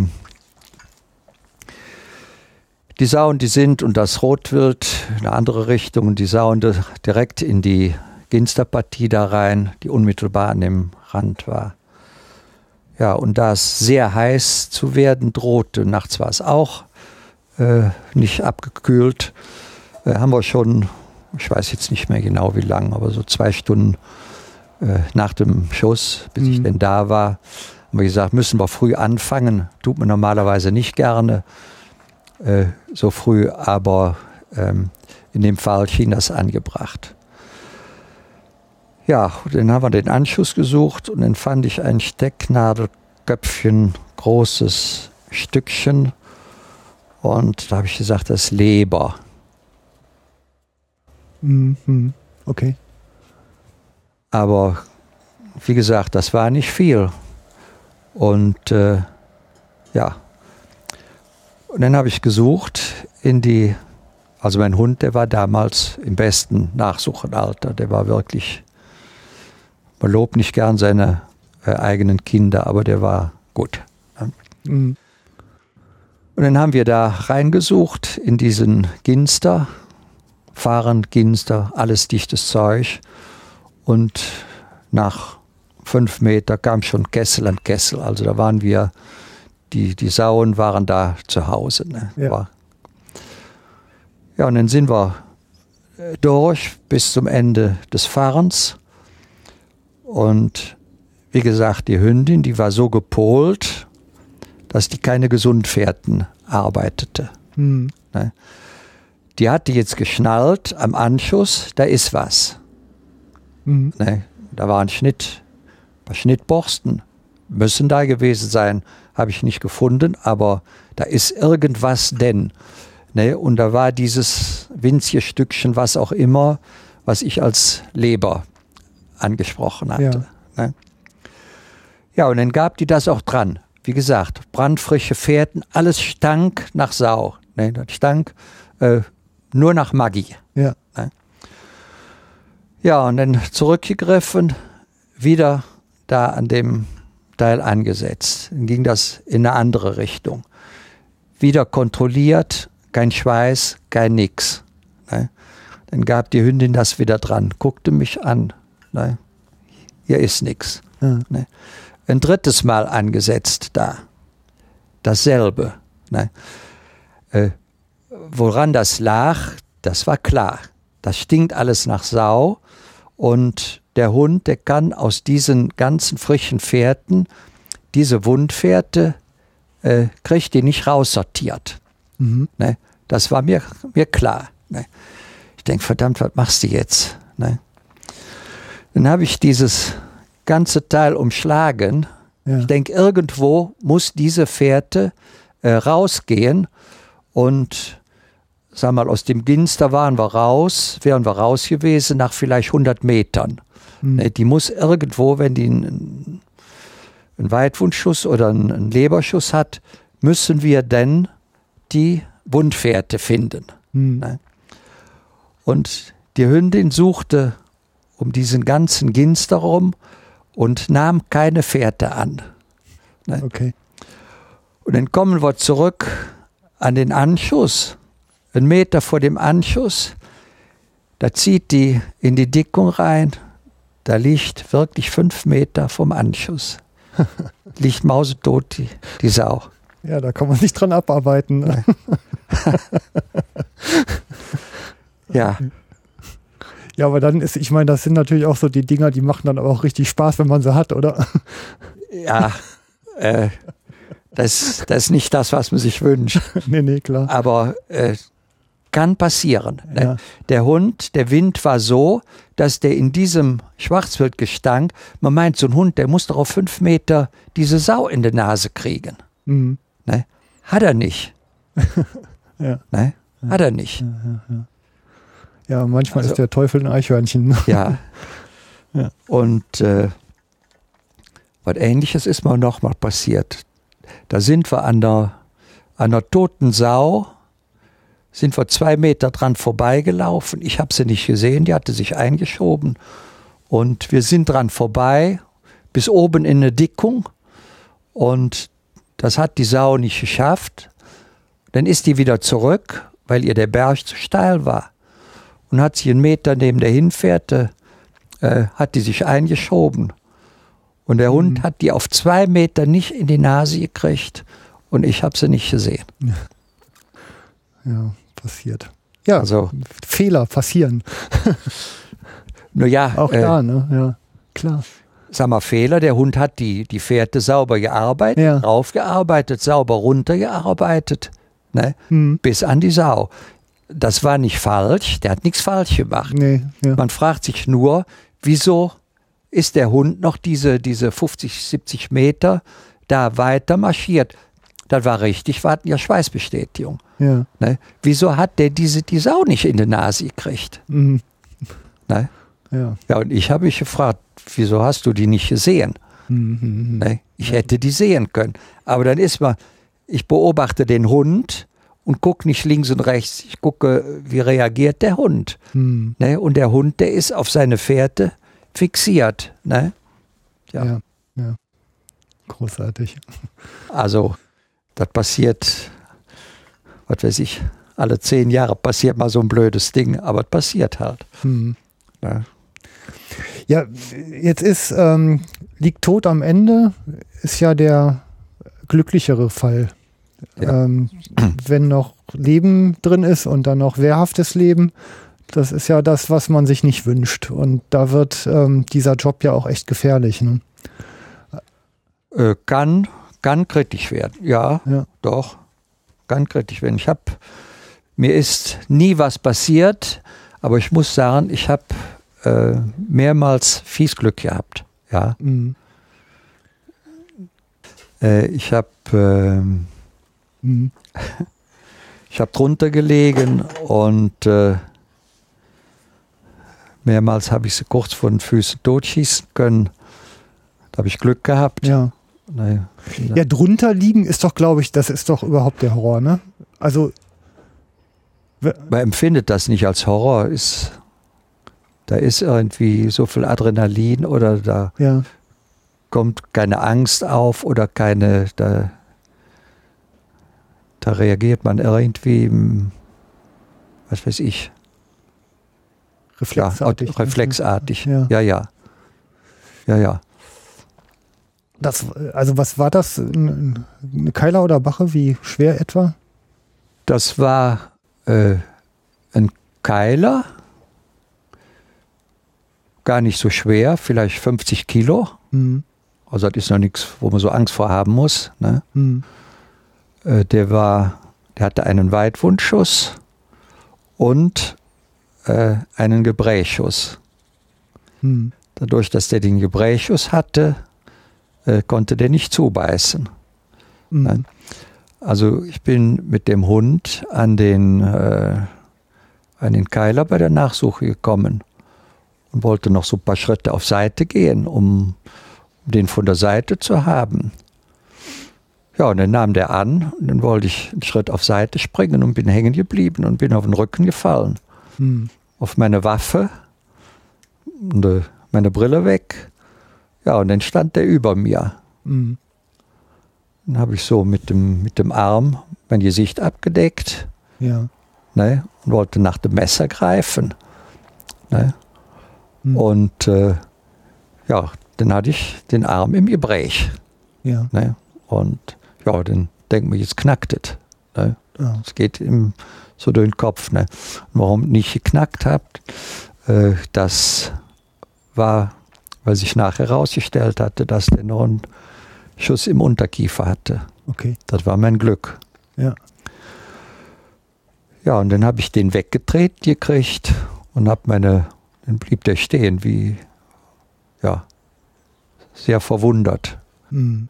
Nahm nicht wieder an, wurde nicht flüchtig, blieb einfach stehen.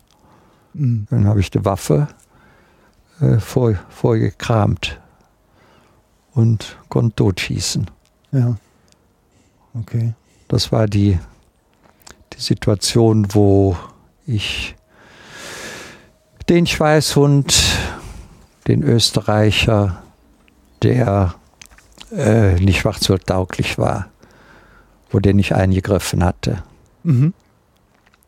Und äh, danach habe ich mich auch von dem getrennt. Okay. Ja.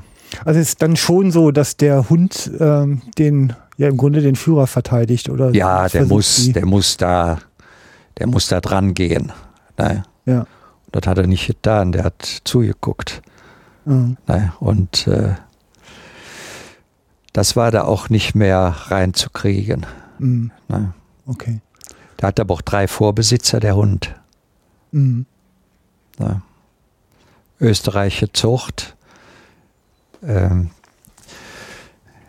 ich habe noch von zwei anderen Hunden gehört aus österreichischer Zucht, die nicht schwarzwaldtauglich waren. Einen habe ich selbst erlebt. Mhm. Der hat genau dasselbe gemacht. Ne? Mhm. Das ist dann natürlich, ja, schade, wenn man so einen Hund gerät. Da steckt man viel Arbeit rein. Ja. Und auch Herzblut. Und man denkt auch immer, irgendwann tun sie es. Bei Rotwild tat er es auch. Der hat gehetzt und alles Mhm. prima. Nur bei Schwarzwild hat er Schiss. Mhm. Ja. Also man kann es ja verstehen, ne? Äh, ja man kann es verstehen. Ist ja pfiffig. äh, das sind nicht die dummsten Hunde. Mhm. Ne? Ja, Das sind die, die am längsten leben. ja, klar. Ja, und ich meine, beim Schwarzwild ist ja, ich meine, mehr und mehr werden ja die Schwarzwildgatter, wo man genau diese Dinge ja auch irgendwie überprüfen und auch mal ein Stück weit üben kann. Und ja, pfiffig ist so ein Hund ja auch, wenn er das ungefährlichere Ende attackiert, ne? Äh, richtig, Ja. aber letztendlich, man kann keine Hunde brauchen, die zu scharf sind. Mhm. Die werden nicht alt. Ja, Äh, und man kann keine Hunde brauchen, die, äh, die keine äh, notwendige Schwarzwaldschärfe haben. mhm. Also das gesunde Mittelding rauszukriegen, äh, das ist ja auch eine Frage der Zucht. ja, ja. Das ist nicht immer ganz einfach und da ist auch ein Zuchtwacht gefragt. Mhm. Mhm. Ne, dafür für eine vernünftige, ja, für eine vernünftige Schärfe in den Hunden Mhm. Ja. Zu versuchen, die reinzukriegen. Ja. Ja, genau.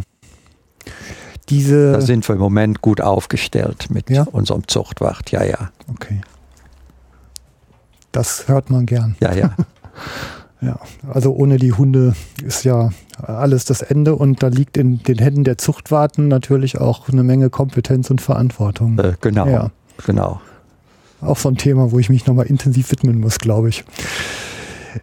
Diese, diese Situation am, am noch lebenden, schlimmstenfalls wehrhaften Stück anzukommen, der Hund stellt, verbellt, tanzt drumrum, ähm, ist ja, glaube ich, kann ich mir vorstellen, ohne über Erfahrung zu verfügen, jetzt auch ein Drahtseilakt zwischen Schuss und kalter Waffe. Also wie fange ich ab? Den Hund zu gefährden ist natürlich äh, eigentlich auch keine Option. Mit der kalten Waffe ranzugehen, ist natürlich auch mit einem ziemlichen Risiko oft behaftet. Ne? Ähm, diese, diese Abwägungen, wie sind, wie ist die für Sie immer so gelaufen? Also man, ich, Sie kriegen ja wahrscheinlich, oder du kriegst ja auch für die über die Zeit mit der Erfahrung ja auch eher einen kühleren Kopf. Und ich glaube, in solchen Situationen den kühlen Kopf zu bewahren, das macht ja auch einen großen Teil der Gesundheit aus, mit der Hund und Führer wieder rauskommen, oder? Äh, Das ist sehr wichtig. Entschuldigung. Ähm, wenn es eben geht, sollte man nach meinem Dafürhalten den Fangschuss geben. Hm. Äh, es ist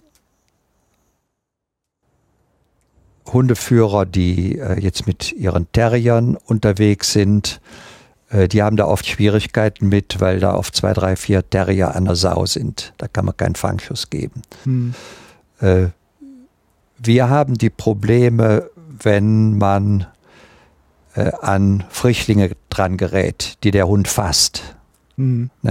Ich habe äh, meine Hunde, zumindest zwei, die haben sich Frischlinge so bis zu 30, einer auch bis 40 Kilo äh, gefasst. Und äh, da kommt man nicht umhin, auch äh, mit der, die, die abzufangen. Hm. Hm. Aber äh, wenn es eben ging, dann erspare ich dem Stück Wild meinen Anblick und meine Anwesenheit Hm. und äh, guck, dass ich, dass ich schieße. Ja, Okay. finde ich, ist humaner. Ja. Ja, vom Todfeind angefasst zu werden, ist ja auch nicht Nee, nee. toll. Nee, nee, Ja. nee, nee. Hm. Okay. Schuss heißt natürlich auch immer mögliche Abpraller, ne? Sowas kann passieren. Ja, Das war so eine Stelle, die habe ich kurz gelesen. da ist mal was passiert, ne? äh, ja ähm, ein Hund hat mal einen Splitter mitbekommen. Hm. Also ein Fangschuss, da muss man wirklich äh, Ruhe bewahren und sollte sich nicht unter Zeitdruck setzen und äh, Hm. da muss man schon ein bisschen sein Hirn an, einschalten. Ja. Das macht Sinn. Hm. Ja. Das ist in aller Regel ein bisschen Stresssituation. ja. Vor allen Dingen, wenn man so das Gefühl hat, ähm, das ist die einzige Chance, die man kriegt. Hm. Wenn ein, wenn ein Hund zum Beispiel nahe der Straße stellt oder wenn man Gebrächschuss hat oder es geht abends in die Dämmerung rein, da kommt man, äh, das ist die einzige Chance, die man sich ausrechnet, aber deswegen darf, äh, darf weder Mensch noch Hund gefährdet werden. Ne? Hm. muss man im Zweifelsfalle muss man eben eine Nachsuche abbrechen und am nächsten Tag weitermachen, äh, wenn kein äh, sicherer Fangschuss angebracht werden Mhm. kann. Hm. Ja. Okay. Kühler Kopf, wichtiges Kühler Thema. Kopf, ja. Ja. Und ist auch gut, äh, wenn der Fangschuss sofort tödlich ist. Ja. Viele Hunde neigen dazu, mit dem Schuss über die Tiere herzufallen. Meine Hunde haben das eigentlich alle gemacht. Ja. Sobald es knallt, dann sind die, sind die an der Sau Hm. dran. Ne? Hm. Und wenn da noch äh, Leben drin ist, dann ist das, kann das für einen Hund äh, schon gefährlich werden. Ja. Äh, man kann auch denn äh, keinen zweiten Schuss mehr anbringen, wenn der Hund an der Sau ist. Ja.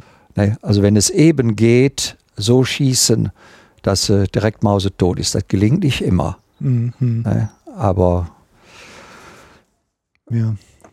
Okay. ein Hund hat dadurch mal, äh, ja, ist dadurch tödlich geschlagen worden. Weil der Fangschuss durch die Lunge war und der Hund ist, die, Sau ist noch 100 Meter gelaufen und hat den Hund, ja, unten vor den Kollen aufgerissen. Oh. Und da ist er dran eingegangen. Ne? Das war der rabenschwarze Tag mit Folgen? Ich sehe das Nee. hier gerade im Nee, nee, Kapitel. nee, nee, das war noch ein anderer. Okay, Das war da, ja. Dann, also, ihr geht da schon ein hohes Risiko, ne? Für den Rest der Welt. das ist Berufsrisiko. Hm. Der Feuerwehrmann geht auch ein Risiko ein, der Polizist auch. Ja. Ja, nur die werden zumindest Die werden bezahlt. und können ihre Familien davon ernähren und müssen Ja, ja. sich nicht brotlose Kunst vorwerfen. Ja, ja. das ist richtig. Ja, ja. Ja. Ja, also wenn man es nur für Geld tun müsste, wird man es nicht tun. Ja. Es macht auch Spaß. Ne? Mhm. Ohne. Also einen verkorksten Hund hinzukriegen, das macht auch Laune, muss ich schon sagen. Also dieses Kreativsein, ne? Also ist ja Rätsel lösen so ein bisschen. Ja, ja, Ne? ja, ja, ja, ja. Ideen entwickeln, Mhm. zuerst mal erkennen, warum ist der Hund so, wie er ist. Was ist bei dem Hund bisher schiefgelaufen?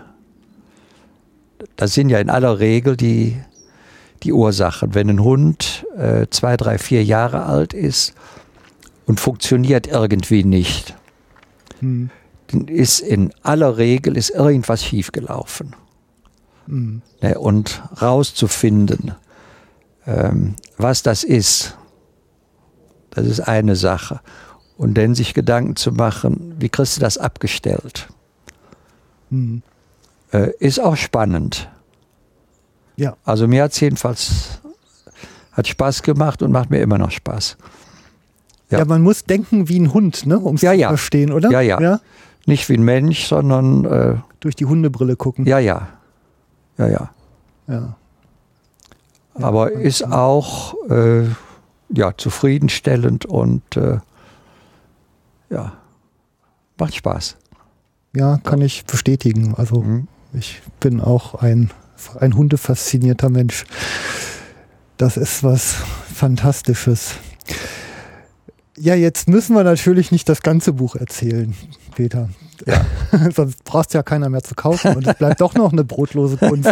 Das wäre ja totaler Quatsch. Ja, ja. Ähm, das wollen wir nicht. Was ich aber gerne noch äh, kurz mal erwähnt haben wollte, ist so die ähm, Perspektive auf diese Schweißhunde und Nachsuchenarbeit. Wo würdest du dir wünschen, dass sie sich hinentwickelt, wenn sie heute nicht schon toll ist? Wenn man jetzt die berühmte Fee hätte. Wenn ich die berühmte Fee hätte, dann würde ich mir wünschen, dass die Jäger erkennen, wann sie mit ihren Gebrauchshunden eine Nachsuche abbrechen. Das wird vielfach wird das sehr verantwortungsbewusst äh, gemacht schon, aber nicht überall. Äh, dass die Schnüffelei äh, nachts aufhört. Also wenn man manchmal hört, äh, da sind Jäger, die am Anschuss erkannt haben, dass eine Sau einen Laufschuss hat. Hm. Da gehen die mit der Taschenlampe und mit ihrem Deckelchen, da laufen die 800 Meter nachts hinterher. Da fragt man sich, was haben die für eine Vorstellung, äh, was, die, äh, was bei so einer Nachsuche rauskommen kann. Die wissen mitunter nicht mal, wie schwer so ein Stück ist. Ne? Da hat man schon erlebt, die meinen, die wäre 30 und nachher war sie 70 Kilo. Hm. Und wenn so ein Tier mal schlecht gelaunt ist, das kann echt, echt brenzlig werden. Ja, das sind die ja in der Regel, wenn die um ihr Leben kämpfen. Ne? Ja, ja, Ja. Die, die laufen nicht alle weg. Mhm. Ne? Äh, da würde man sich, würde ich mir gerne ein, ein bisschen mehr Überlegung wünschen und äh, dass man da ein bisschen sinnvoller umgeht. Äh, ich habe Verständnis dafür, wenn einer einen Hund hat und äh, der hat, weiß, dass er gut abgekommen ist, ist sich da ganz sicher und sucht so bis 100 Meter nach. Äh, das ist vollkommen in Ordnung. In aller Regel werden diese Stücke auch sehr schnell tot gefunden. Mhm. Und das ist ja auch Sinn der Sache. Äh, das ist ja immer ein, ein Spagat zwischen Wildbretthygiene. Äh, wer jetzt abends bei so einer Witterung, wie wir heute haben, ein Stück Wild beschießt und sucht das am nächsten Tag nach, der kann es verbuddeln. Mhm. Nein, das ist ja ist nicht mehr zu verwerten und das kann ja nicht Sinn der Sache sein. Mhm. Also wenn der jetzt in vertretbarem Rahmen, sagen wir mal bis 100 Meter nachgeht und äh, dann ist das vollkommen in Ordnung. Aber da 3, 4, 5, 600 Meter durch die Büsche, auch mit Hund, äh, das kann es nicht sein. Mhm. Das ist einmal gefährlich. Nicht nur, dass man angenommen werden kann, man kann sie einen Ast ins Auge äh, hauen, man kann umknicken mit dem Fuß, sieht nicht, wo man, wo man hintritt. Und wenn man denn noch alleine ist, dann ist das, kann das auch Ja. schön ins Auge gehen. Ne? Ja. Und dann würde ich mir wünschen, wenn abends einer geschossen hat, dass er abends noch anruft und äh, ja, schildert die, die Lage. Dann kann man immer noch gemeinsam überlegen, ob es sinnvoll ist, ob er mit seinem eigenen Hund wie weit nachsucht. Dann kann man sich morgens bei so einer Witterung bei erstem Tageslicht verabreden. Das ist vor allen Dingen auch für den Ulf Moos ist das ja ganz wichtig. Äh, wenn er nachsucht, dann kann er seinen Hund direkt mit zu seiner Arbeit nehmen. Mhm. Wenn er jetzt am Flughafen äh, da einen Anruf bekommt und er muss zurück nach Engelskirchen fahren, äh, den Hund erst einsammeln, ne, dann ist für den schon der halbe Tag kaputt. Ja. Also, dass man möglichst zeitnah angerufen wird, das ist so ein Wunsch. Mhm. Ja, der eröffnet halt Planungsmöglichkeiten. Ja, ja, einfach, ne? klar. Dann kann man gestalten und Klar, viel optimieren. ja, Klar. ja. Ja, Aber da gibt es auch noch ein paar andere. Ne? ich habe ja mal den schönen Rat gehört, wenn man einen Dackel führt, den muss man jeden Tag vor den Spiegel stellen, damit er sehen kann, wie groß der ist. Das gilt vielleicht auch für Jäger. Ja, ja, Also die gesunde Selbsteinschätzung. Ne? ja, ja. Da mangelt es manchmal dran. ja. Aber mitunter kann man auch staunen, auch wenn Jäger ohne Hund, wie weit die manchmal nachts äh, den Schweiß finden. Äh, das ist irgendwie bewundernswert, obwohl es vollkommen äh, äh, irre ist. Ne? Also, ja, ganz fährtenfest, ne? Ja, Auf ja. Der Verwundfährte. die, Ja. die suchen vier Stunden, kriechen die nachts durch die Dornen mit, den Taschen, mit der Taschenlampe und, und sind nachher 100 Meter weiter gekommen, was am nächsten Tag ein Hund in zwei Minuten macht oder in fünf Minuten. Ne? Was die sich da eine Mühe geben, äh, also das ist vollkommen irre. ja, die sollte man vielleicht damit bestrafen, dass man sie ins Zuchtbuch einträgt. Ja, ist wirklich wahr. Also, statt dass die abends anrufen und sagen, hier, ich habe Lunge am Anschuss, ne, dann wenn man, da fährt man auch mal hin und, und sucht abends ein Stück nach, wenn man sieht, das ist Lunge. Ne, dann wartet man eine halbe Stunde oder eine Stunde und dann, dann hilft man einem auch mal. Ne?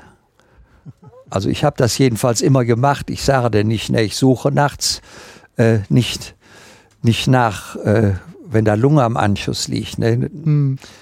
Sag mal, als Wildhändler weiß ich, äh, dass ich ein Stück Wild auch äh, verwerten will. Und wenn das nach einer Stunde aufgebrochen ist, dann weiß ich auch, dass das besser schmeckt, äh, als wenn das nach zehn Stunden aufgebrochen ist. ja.